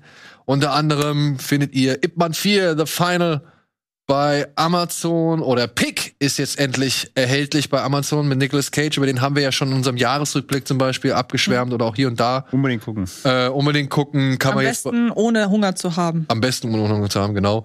Dann ja, wir hatten schon eben, hatten wir ein Thema und jetzt ist er bei Disney Plus erhältlich True Lies. Ich bin gespannt, ob das eine Aufarbeitung, eine digitale Abtastung ist und ob sie da ein bisschen Bonusmaterial dazu gepackt haben, aber von mir auf jeden Fall eine meiner Lieblings-Arnold Schwarzenegger-Filme. Dann war ich so ein bisschen unklar. Bei manchen Seiten wurde er als Neustart angegeben. Ich habe aber schon bei Amazon Prime gesehen, dass er schon erhältlich ist. Jagd auf Rote Oktober wollte ich einfach noch mal mit hervorheben. Gucke ich immer wieder gerne. Ja. Sean Connery entführt ein U-Boot Mhm, ja, ich weiß. der Russen und will damit überlaufen. Ist jetzt vielleicht ein bisschen heikel, aber es ist nach wie vor ein guter Film, was soll ich sagen? Und ein Geheimtipp, den wir euch mit auf den Weg geben wollen, den hast du hoffentlich auch schon gesehen, falls Ja, ja, ja, ja, auf jeden Fall. ähm, Ich hatte den gesehen, da kannten die Leute den noch gar nicht. Okay. da das- hieß der auch noch anders. Der hieß, wie Nee, hieß der, der heißt in Deutschland The Witch Next Door, der heißt Genau. im Original The Wretched. Wretched. Wrecked, Wretched. genau. Wretched. Rich, ja. Ja, The Witch Next Door heißt er bei Amazon Prime, hieß im Original Wretched. Und sollte man sich anschauen, es Ja. geht hier um einen jungen Mann, der ja nicht so cool, also lebt in der Scheidungsfamilie, lebt jetzt gerade bei seinem Vater in so einem kleinen Fischerkaff und kommt nicht so wirklich mit den Jugendlichen vor Ort zurecht, auch nicht mit der neuen Freundin des Vaters. Und dann ziehen auch noch so ein paar komische Typen ins Nachbarhaus Und plötzlich, ja, ist alles irgendwie schräg und, und unheimlich. Und der, muss ich sagen, macht nicht viel neu, aber das, was er macht, macht er gut. Absolute Überraschung. Ja. Ja. Ja, nur das Witch ist halt albern im Titel. Ja, Das ist kompletter Quatsch. Also kompletter kompletter Quatsch. Ja. genau. Es geht um was anderes, aber trotzdem stimmungsvoll. Und sympathisch gespielt, was ich nicht immer, also äh, man setzt mal wirklich auf Sympathien bei auch Figuren, die gar nicht so viel zu tun haben. Das finde ich im, im Horrorfilm manchmal ein bisschen schwierig, dass man das Gefühl hat, wir haben einen düsteren Film mit düsteren Themen und deshalb konzentriert sich unsere komplette Sympathie nur auf die Hauptfiguren. Alle anderen sind so eher ablehnend. Und hier ist mal wirklich so ein angenehmes Umfeld, ungeachtet der Scheidungsfamilien-Tatsache. Aber das ist alles so, das ist, Nee, die ist ja nur der Auslöser für die ja, Situation. eben genau. Und das ist auch so ein bisschen Coming-of-Age-mäßig. Ja, ja, voll, genau. Da steckt ein halber Coming of Age drin. Genau. Also war super Überraschung, ja. Mhm. Also, und dann wirklich, ne, also auch von den Effekten und von den Düster, Bildern her, nachher, düster spannend, und, und, und hat wirklich ein paar schöne, paar schöne Elemente drin. Ja. Also kann man nur empfehlen. Ja. Und dann, ja, habe ich nochmal gedacht, komm, auch immer so ein Film, der geht auch runter, ne, am Ende, wenn man mal wieder ein bisschen was Melancholisches braucht und äh, sie alle dann auf den Tisch steigen, oh Captain, mein Captain, das ist ein Moment, der kriegt, ja, guck mal hier, das ist schon leichte Gänsehaut. äh, Den gucke ich immer wieder gerne. Robin Williams, eh ein großer Darsteller, kommt als neuer Lehrer an eine Eliteschule und äh, krempelt so ein bisschen den stocksteifen Unterricht auf mit seinen Ansichten und eben mit seiner Poesie, die er in den Englischunterricht bringt und bringt dabei mit ein paar junge Menschen auf ganz neue Ideen. Und ja, Ip Man 4, Ip Man muss sich gegen Rassisten zur Wehr setzen und äh, unter anderem, ja, Ach, den habe sogar ich gesehen, glaube ich. Und ich fand ihn ganz gut. muss sich gegen Rassisten zur Wehr setzen und eine neue Schule für seinen Sohn finden. Und äh, ist ein schönes Abschiedsgeschenk von Donnie Yen an eben diese Rolle, die ihn halt auch sehr berühmt gemacht hat, muss man mal so Mhm. sagen. Und er hat Musik, die mich stellenweise eher so an Pornomusik erinnert hat. Das, weiß, das habe ich nämlich noch mitgenommen, dass viele Szenenaufbauten irgendwie was komplett anderes erahnen lassen, als das, was dann kommt. Ja, aber Kampfkunst ist immer wieder gut. Scott Atkins spielt halt den eindimensionalen Bösewicht, der halt nur Rassist ist und mehr nicht. Und äh, hier und da gibt's auch noch ein paar andere schöne Geschichten und Anekdoten und es gibt noch ein paar schöne Beobachtungen zum Thema, wie man halt eben auch mal sich ein bisschen öffnet und nähert. Und damit wären wir eigentlich bei den beiden großen noch Streaming-Tipps, die jetzt diese Woche rauskommen, die jetzt neu, richtige Neustarts sind. Denn um das Alte zu akzeptieren und eben aber trotzdem im Hier und Jetzt zu leben als junger Mensch und trotzdem nicht auf ganz Traditionen irgendwie zu verzichten, darum dreht sich auch Red Panda, der jetzt gerade bei Disney Plus startet. Heißt der Red Panda? Nee, der heißt eigentlich Turning Red. Stimmt. Turning, Turning Red Red und Rot, heißt- glaub Und Rot heißt er im ne? Original. Ähm, ja. Hier geht es um dieses kleine Mädchen, wie heißt sie, Mai oder May? Mhm. Mhm. Die, wie gesagt, möchte eigentlich alles ihrer sehr traditionsbewussten Mutter lieb und recht machen. Die beiden, äh, die Familie führt einen Tempel in Toronto, einen chinesischen Tempel in Toronto. Und deswegen hat es viel mit der chinesischen Kultur zu tun. Aber gleichzeitig geht dieses junge Mädchen dann auch zur Schule und hat ihre Clique von Freunden. Und die interessieren sich für alle möglichen Sachen und vor allem aber auch für eine Boyband namens Four Town. Und ja, die aufkeimende Lust, sich auch für Jungs zu interessieren oder beziehungsweise dieses aufkeimende Phänomen, sich auch für Jungs zu interessieren, ist nicht so ganz wirklich ähm, ja das, was die Mutter möchte, beziehungsweise was die Mutter gerne sieht und darum geht's eigentlich in diesem Film. Und es wird halt dadurch erschwert, dass May eines Morgens aufwacht und feststellt, oh, sie ist ein doch etwas großer roter Panda. Und jetzt müssen sie halt versuchen, mit dieser Situation umzugehen und vor allem eine Lösung für diese Situation zu finden. Und das klingt auch wieder nach viel, aber es kommt noch eine Menge mehr. Und Das ist das Problem. das ist das Problem. Denn du hast das mit den mit der Boyband gerade schon gesagt. Eigentlich hat mich der Film so zumindest in den ersten zwei Dritteln sehr an Luca erinnert, weil wir damals bei Luca diesen diese dieses kleine in seinem Konflikt, die wollen einfach nur eine Vespa sich durch so ein Rennen irgendwie äh, er, ersiegen. Das hat der eigentlich auch in der Anfangsphase, nämlich die wollen einfach auf dieses Konzert und ähm, sie haben ja den, den ursprünglichen Konflikt, von dem man denkt, dass der das ist, nämlich dass sie sich immer wieder unkontrolliert in den Panda verwandelt, der ist ja sehr schnell aufgelöst. Das muss man ja sagen. Und ich dachte schon, wow, cool. Also das war ja jetzt richtig, richtig simpel. Die müssen ja jetzt gar keine Abenteuerreise irgendwie bestehen oder so. Und dann denkt man, es geht darum, dass sie halt, die, wie sie es schaffen, diese Boyband zu besuchen, zu diesem Konzert zu gehen. Aber dann fängt halt plötzlich das Ganze an, in eine Richtung zu gehen, wo ich weiß, dass in den USA schon ist jetzt gerade wohl ein recht renommierter Kritiker, der gerade einen ordentlichen Shitstorm abkriegt, weil der nämlich äh, ja als Negativaspekt dieses Films hervorhebt, dass es natürlich sehr in der chinesischen Tradition verwurzelt ist. Aber ich finde, das ist ja erstmal ein Fakt. Also die Story ist ja sehr mit der chinesischen Tradition verwurzelt, was meiner Ansicht nach dazu führt, dass man gewisse Konflikte im Film ja, wenn man nicht in dieser Kultur wirklich 100% drinsteht, dass man die von außen als sehr plump ausge ausgearbeitet hier erachten könnte. Während ich aber sage, Personen, die sich das anschauen und da voll die Identifikationsmöglichkeit äh, finden, weil sie selber in diesem Umfeld aufwachsen, die sehen da wahrscheinlich noch richtig viele Nuancen. Die sind mir aber verborgen geblieben, weil ich dieses Hintergrundwissen nicht habe. Und aus dieser Perspektive wirkt das Ganze als Pubertäts, Schrägstriche, eigentlich sogar Menstruationsmetapher. Das wird ja richtig, äh, äh, wirklich, wird ja richtig gezeigt. Also ich kann mich nicht erinnern, dass jemals in einem Pixar-Film, ich kann, ich kann mich nicht erinnern, dass jemals in einem Pixar-Film eine Frau mit äh, einer Binde durch die Gegend gelaufen ist, um ihre Tochter da irgendwie mit zu konfrontieren. Und als das muss ich leider sagen, finde ich ihn sehr plakativ. Und ich habe die Theorie, dass sie den Film deshalb bei Disney Plus unterbringen, nicht wegen Corona, weil zuletzt kam Encanto auch schon ins Kino, eigentlich ist das Thema durch, sondern weil sie sich wirklich vielleicht bewusst sind, dass, ähm, dass der nicht so viele ansprechen wird. Wir haben es als äh, spitze Zielgruppe äh, bezeichnet. Was wir aber nicht, also allein, dass der Film eine spitze Zielgruppe hat, ist ja noch keine Kritik wert. Es ist einfach nur eine Feststellung. So, und deshalb wird er wahrscheinlich, so wie Encanto auch schon oder so wie Luca, sich wirklich schöne Zielgruppen einfach erarbeiten können.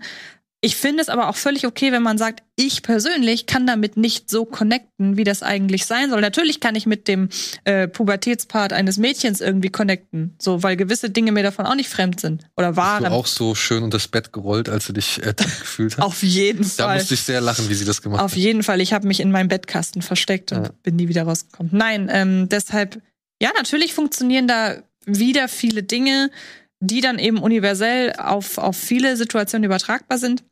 Und wenn wir von einem Pixar-Film reden, dann ist das nach wie vor einfach Kritik auf doch recht hohem Niveau.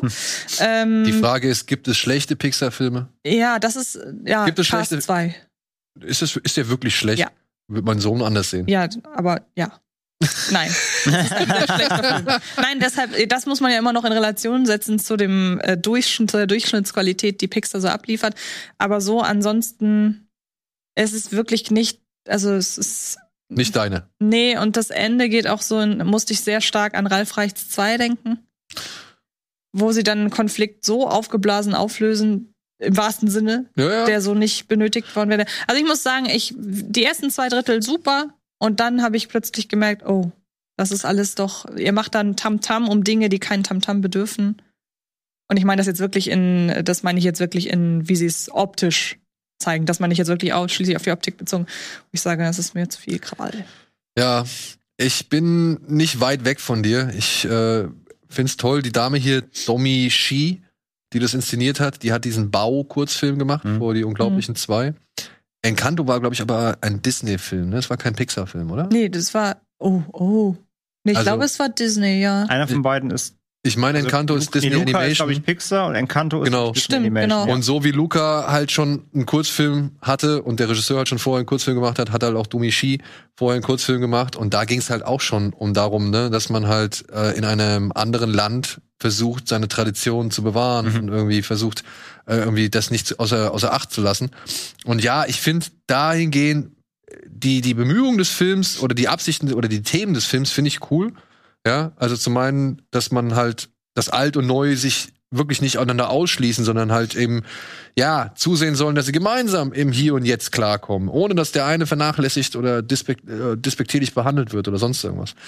Aber dann kommt diese Stilistik hinzu, die sich sehr bei Animes bedient und bam, bam, bam, bam, okay. bam, ja, die sehr hektisch ist, so, ne, die Mädels untereinander, ja, die, da hat jeder eine eigene Persönlichkeit und die bringen alle wirklich in einem in, pro Sekunde bringen die ihre eigenen Moves irgendwie rüber. Mhm. So, das ist viel, viel, viel, viel, viel. Und dann dann auch noch so so typische, ja, da werden halt sehr viele Anime ähm, entweder Grafiken oder oder grafische Elemente oder halt Verfahrensweisen oder Tropes, wie man immer es nennen möchte, wird da mit reingeflochten. Ja, und dann geht's halt um Pubertät, dann geht's um Jungs, dann geht's natürlich um die Helikoptermutter, die das nicht will. Und die wirkt dann halt ein bisschen wie eine Karikatur, weil sie halt eben aus China kommt und nicht eine Amerikanerin ist oder so. Und ja, dann kommt noch das Konsumverhalten daher und das alles wirkt irgendwie wie ein TikTok, äh, wie, wie so ein TikTok-Marathon. Und, und dann dazwischen geht's aber darum, und das fand ich eigentlich ganz schön, dass dieser Film, obwohl er halt auch sagt, ey, oder obwohl er diese Reizüberflutung repräsentiert, die auf junge Menschen einwirkt, dass er halt sagt, ey, du kannst diesen ganzen Trubel um dich rum, TikTok und, und Boybands und, und Schulgossip und was weiß ich und Partys und, und Live Chats und, und Likes und bla bla bla. Das kannst du alles genießen, das kannst du alles machen, aber es ist genauso wichtig, dass du mal irgendwann irgendwie zur Ruhe kommst und mal irgendwie, weiß nicht, deinen Fokus findest und sagst, ey, calm down, so, also beziehungsweise, ne, tritt mal auf die Bremse. Mhm.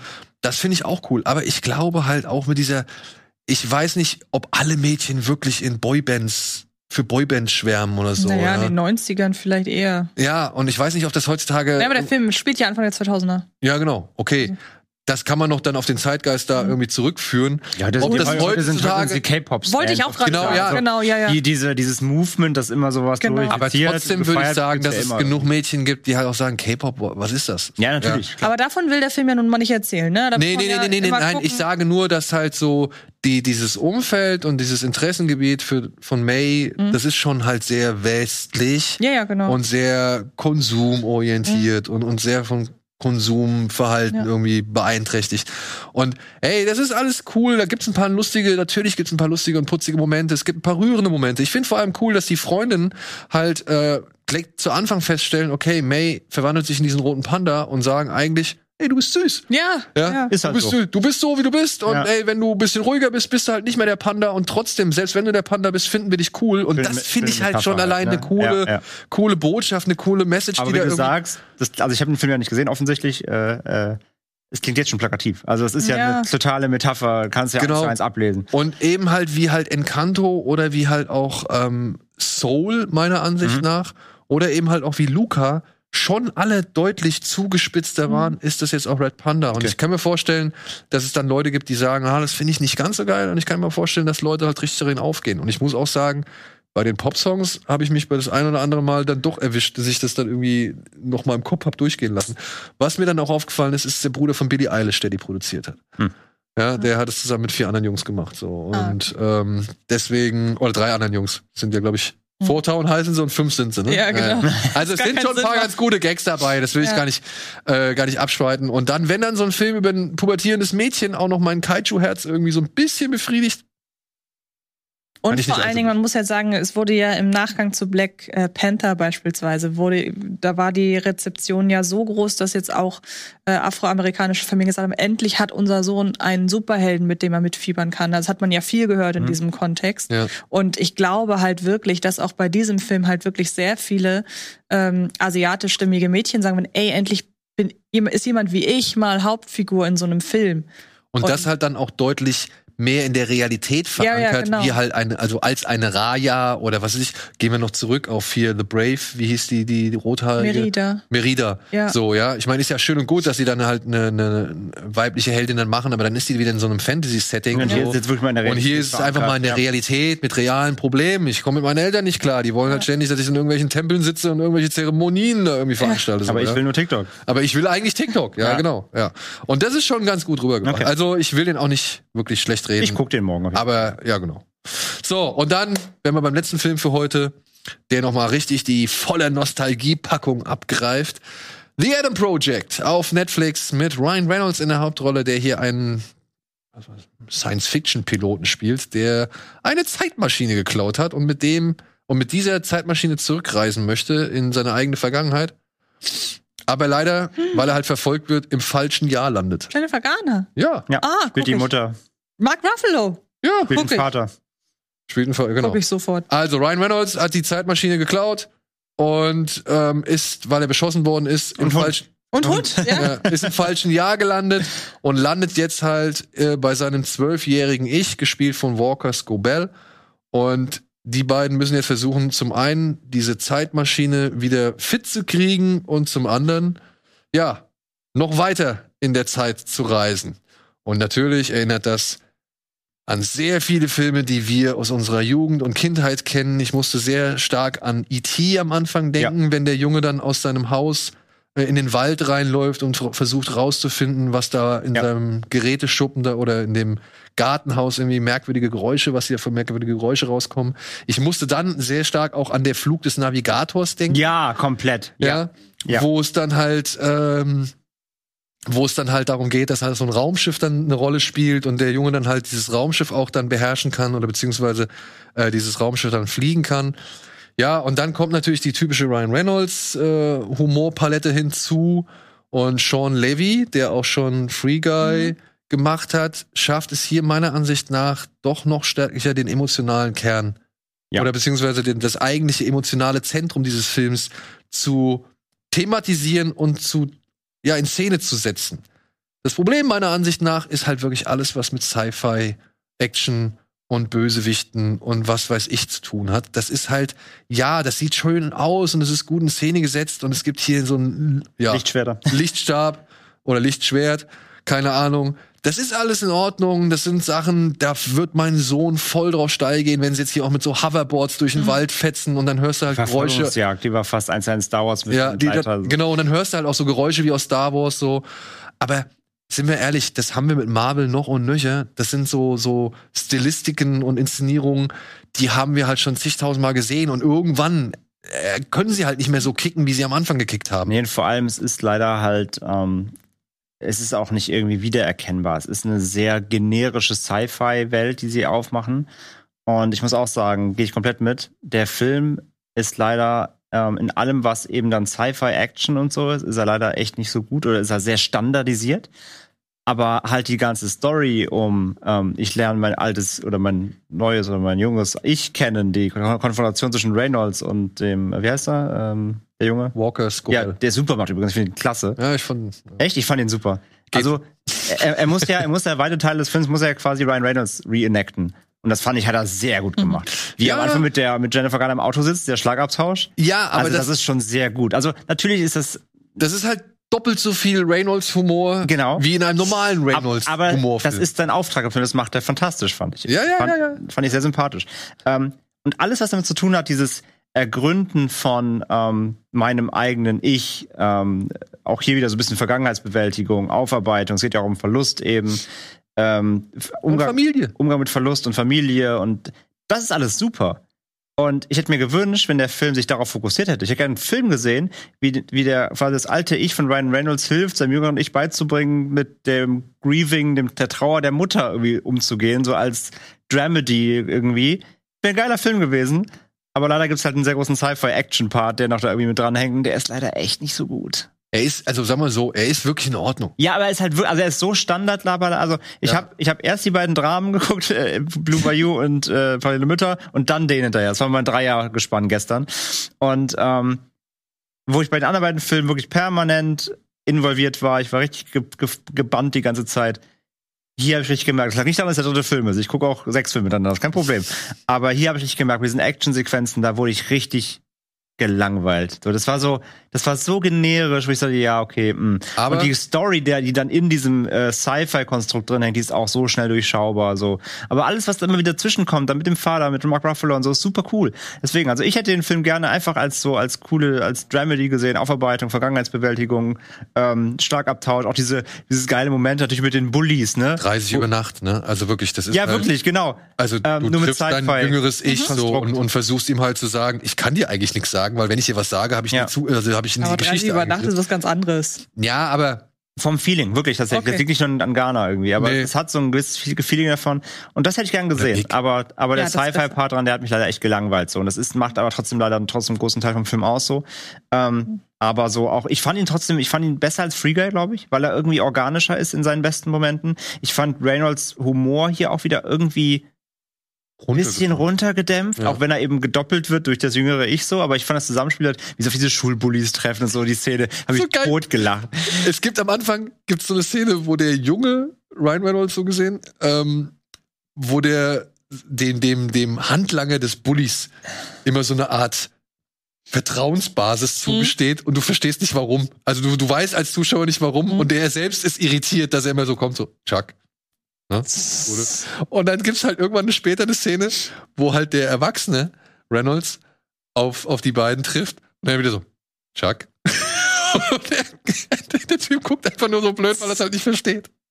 Also das kriegt er schon gut hin. Ich muss auch sagen, äh, Reynolds war schauspielerisch deutlich mehr gefordert Ja. und hat deutlich mehr machen dürfen, als er sonst immer so macht. Und das ist wirklich, wo Free Guy im, im Herzen oder im Kern ja eigentlich eine Romanze war, Mhm. ist das hier, wie soll man sagen, eine Art Liebesbrief an die Eltern. Hm. Also es ist wirklich, im Kern geht es eigentlich darum, zu sein, seine Mutter mal zu sagen, ey Mom, danke, dass du für mich da warst. Danke, Und dass gleichzeitig du... aber auch, ich bin auch für dich da. Genau. So, und, ne? und ehrlich, ich bin auch für Ich dich da nicht und ich bin als zwar, Kind, ich bin zwar manchmal scheiße, Ja. so, aber ähm, ja, ich bin auch für dich da so und und danke Dad, dass es dich gibt und Dad sagt halt, ey, egal was du machst, egal welche Scheiße du baust, ich liebe dich. So, du bist mein Kind und das muss ich sagen, fand ich so rührend, dass mir der Rest dann nicht ganz so negativ aufgefallen ist. Ja, ich habe den das- zwar auch als nicht wirklich Der Rest zu viel, fand ich halt. nicht positiv wahrgenommen, aber anhand eben aller Szenen, zum Beispiel mit, mit Garner und Reynolds oder eben mit Ruffalo und Reynolds und dem Jungen, ähm, kann ich damit doch noch echt gut leben. Und im Rahmen der Netflix, sage ich mal, Eigenproduktion ist das tatsächlich einer der besseren ähm, Filme, der meiner Ansicht nach einen höheren Rewatch-Wert hat oder einen höheren Wiedersehenswert. Und mein Sohn wird den abfeiern hoch 10. Ja, Ich eben gerade. wegen des Titels tatsächlich nicht angeklickt. Nee. Adam Project klingt so unfassbar austauschbar. Was hatten wir noch? Project Power, Ja, ja, ja. Morgan Project, Mojang, Morgan Project, äh, genau. Project X. Nein, Ähm, also, nein. ey, das ist ein sympathischer Film, Den gucke ich am Wochenende. der aber halt an seinen, äh, sag ich mal, Spektakelstellen irgendwie nicht Mhm. ganz überzeugen kann. Ja. Gut. Sehr gut. Und damit war's das, oder? Mhm. Oder wollen wir noch schnell die Mediathekentipps einmal, einmal nur wenigstens zeigen? Komm, wir zeigen sie einmal. Wir Schnell. suchen uns jeder einen Favoriten raus. Ja, zeig mal. Äh, The Cleaners. Genau. Cleaners ist tatsächlich äh, der einzige, der nicht über einen regulären Streamingdienst oder eine regulä reguläre Mediathek äh, erhältlich ist, sondern über, jetzt muss ich nochmal nachlesen, Bildung. Bi- genau, Politische äh, Bildung. Äh, Bundeszentrum für politische Bundeszentrum. politische Genau. Bildung. Bundes Bundeszentrum für politische Bildung, die zeigen gerade The Cleaners über solche Leute, die halt ja rassistischen, feindlichen, hasserfüllten Content aus dem Internet Oder tilgen müssen. gewalthaltigen. Oder, oder gewalthaltigen, genau. alles, was illegal Also. Leute, die halt Tag für Tag richtig schlimme Sachen sehen, die wir eigentlich nicht zu sehen bekommen. Ewige Jugend in der AD-Mediathek, für mich auf jeden Fall ein großer Erfolg. Irina Palm, wer ihn noch nicht gesehen hat, kann ich nur empfehlen. Es geht um eine Frau, die in einem Glory Hole den Männern Befriedigung verschafft und das so gut macht, dass sie halt zum Star wird und dabei eigentlich nur die Operation ihres kranken Enkels, glaube ich, ähm, finanzieren Äh, möchte. fiktional oder Doku? Nö, äh, fiktional. Ach so. Okay. Fiktional. Ja, Nosferatu, das war mein letzter Film oder mein Film, den ich zuletzt gesehen habe. Den habe ich mir jetzt nochmal angeguckt. Der ist gerade bei Arte erhältlich. Sollte man mal gesehen haben, meiner Ja. Ansicht nach. Den gucke ich auch noch. Und Near Dark, ein, ein früher Film von Catherine Bigelow, der das Vampir-Genre auf ein neues Level gehoben hat. Mit sehr vielen Darstellern aus Aliens unter anderem. Äh, der ist gerade noch bis morgen bei, ähm, äh, bei Arte erhältlich, in der Arte-Mediathek. Also den sollte man sich auf jeden Fall auch nochmal reinziehen. Gut, dass wir es heute noch erwähnt du weißt es ja, ich bin ja nicht der größte Fan von dem Film. Hat, mich, ja nie, hat mich ja nie so gekriegt. Was, was eine Schande ist. Ja, Was eine Schande. muss durch. So, dann danke ich euch herzlich an dieser Stelle schon mal fürs Kommen, fürs Mitreden Immer und äh, danke fürs Zuschauen. Wir werden jetzt hier Feierabend machen und auch nicht so lange rum lamentieren, denn wir müssen jetzt gleich noch mal ein bisschen über Batman reden. Und das seht ihr dann hoffentlich auch so schnell wie möglich. Bis dahin, vielen Dank fürs Zuschauen, bleibt gesund, gut drauf. Macht's gut. Tschüss.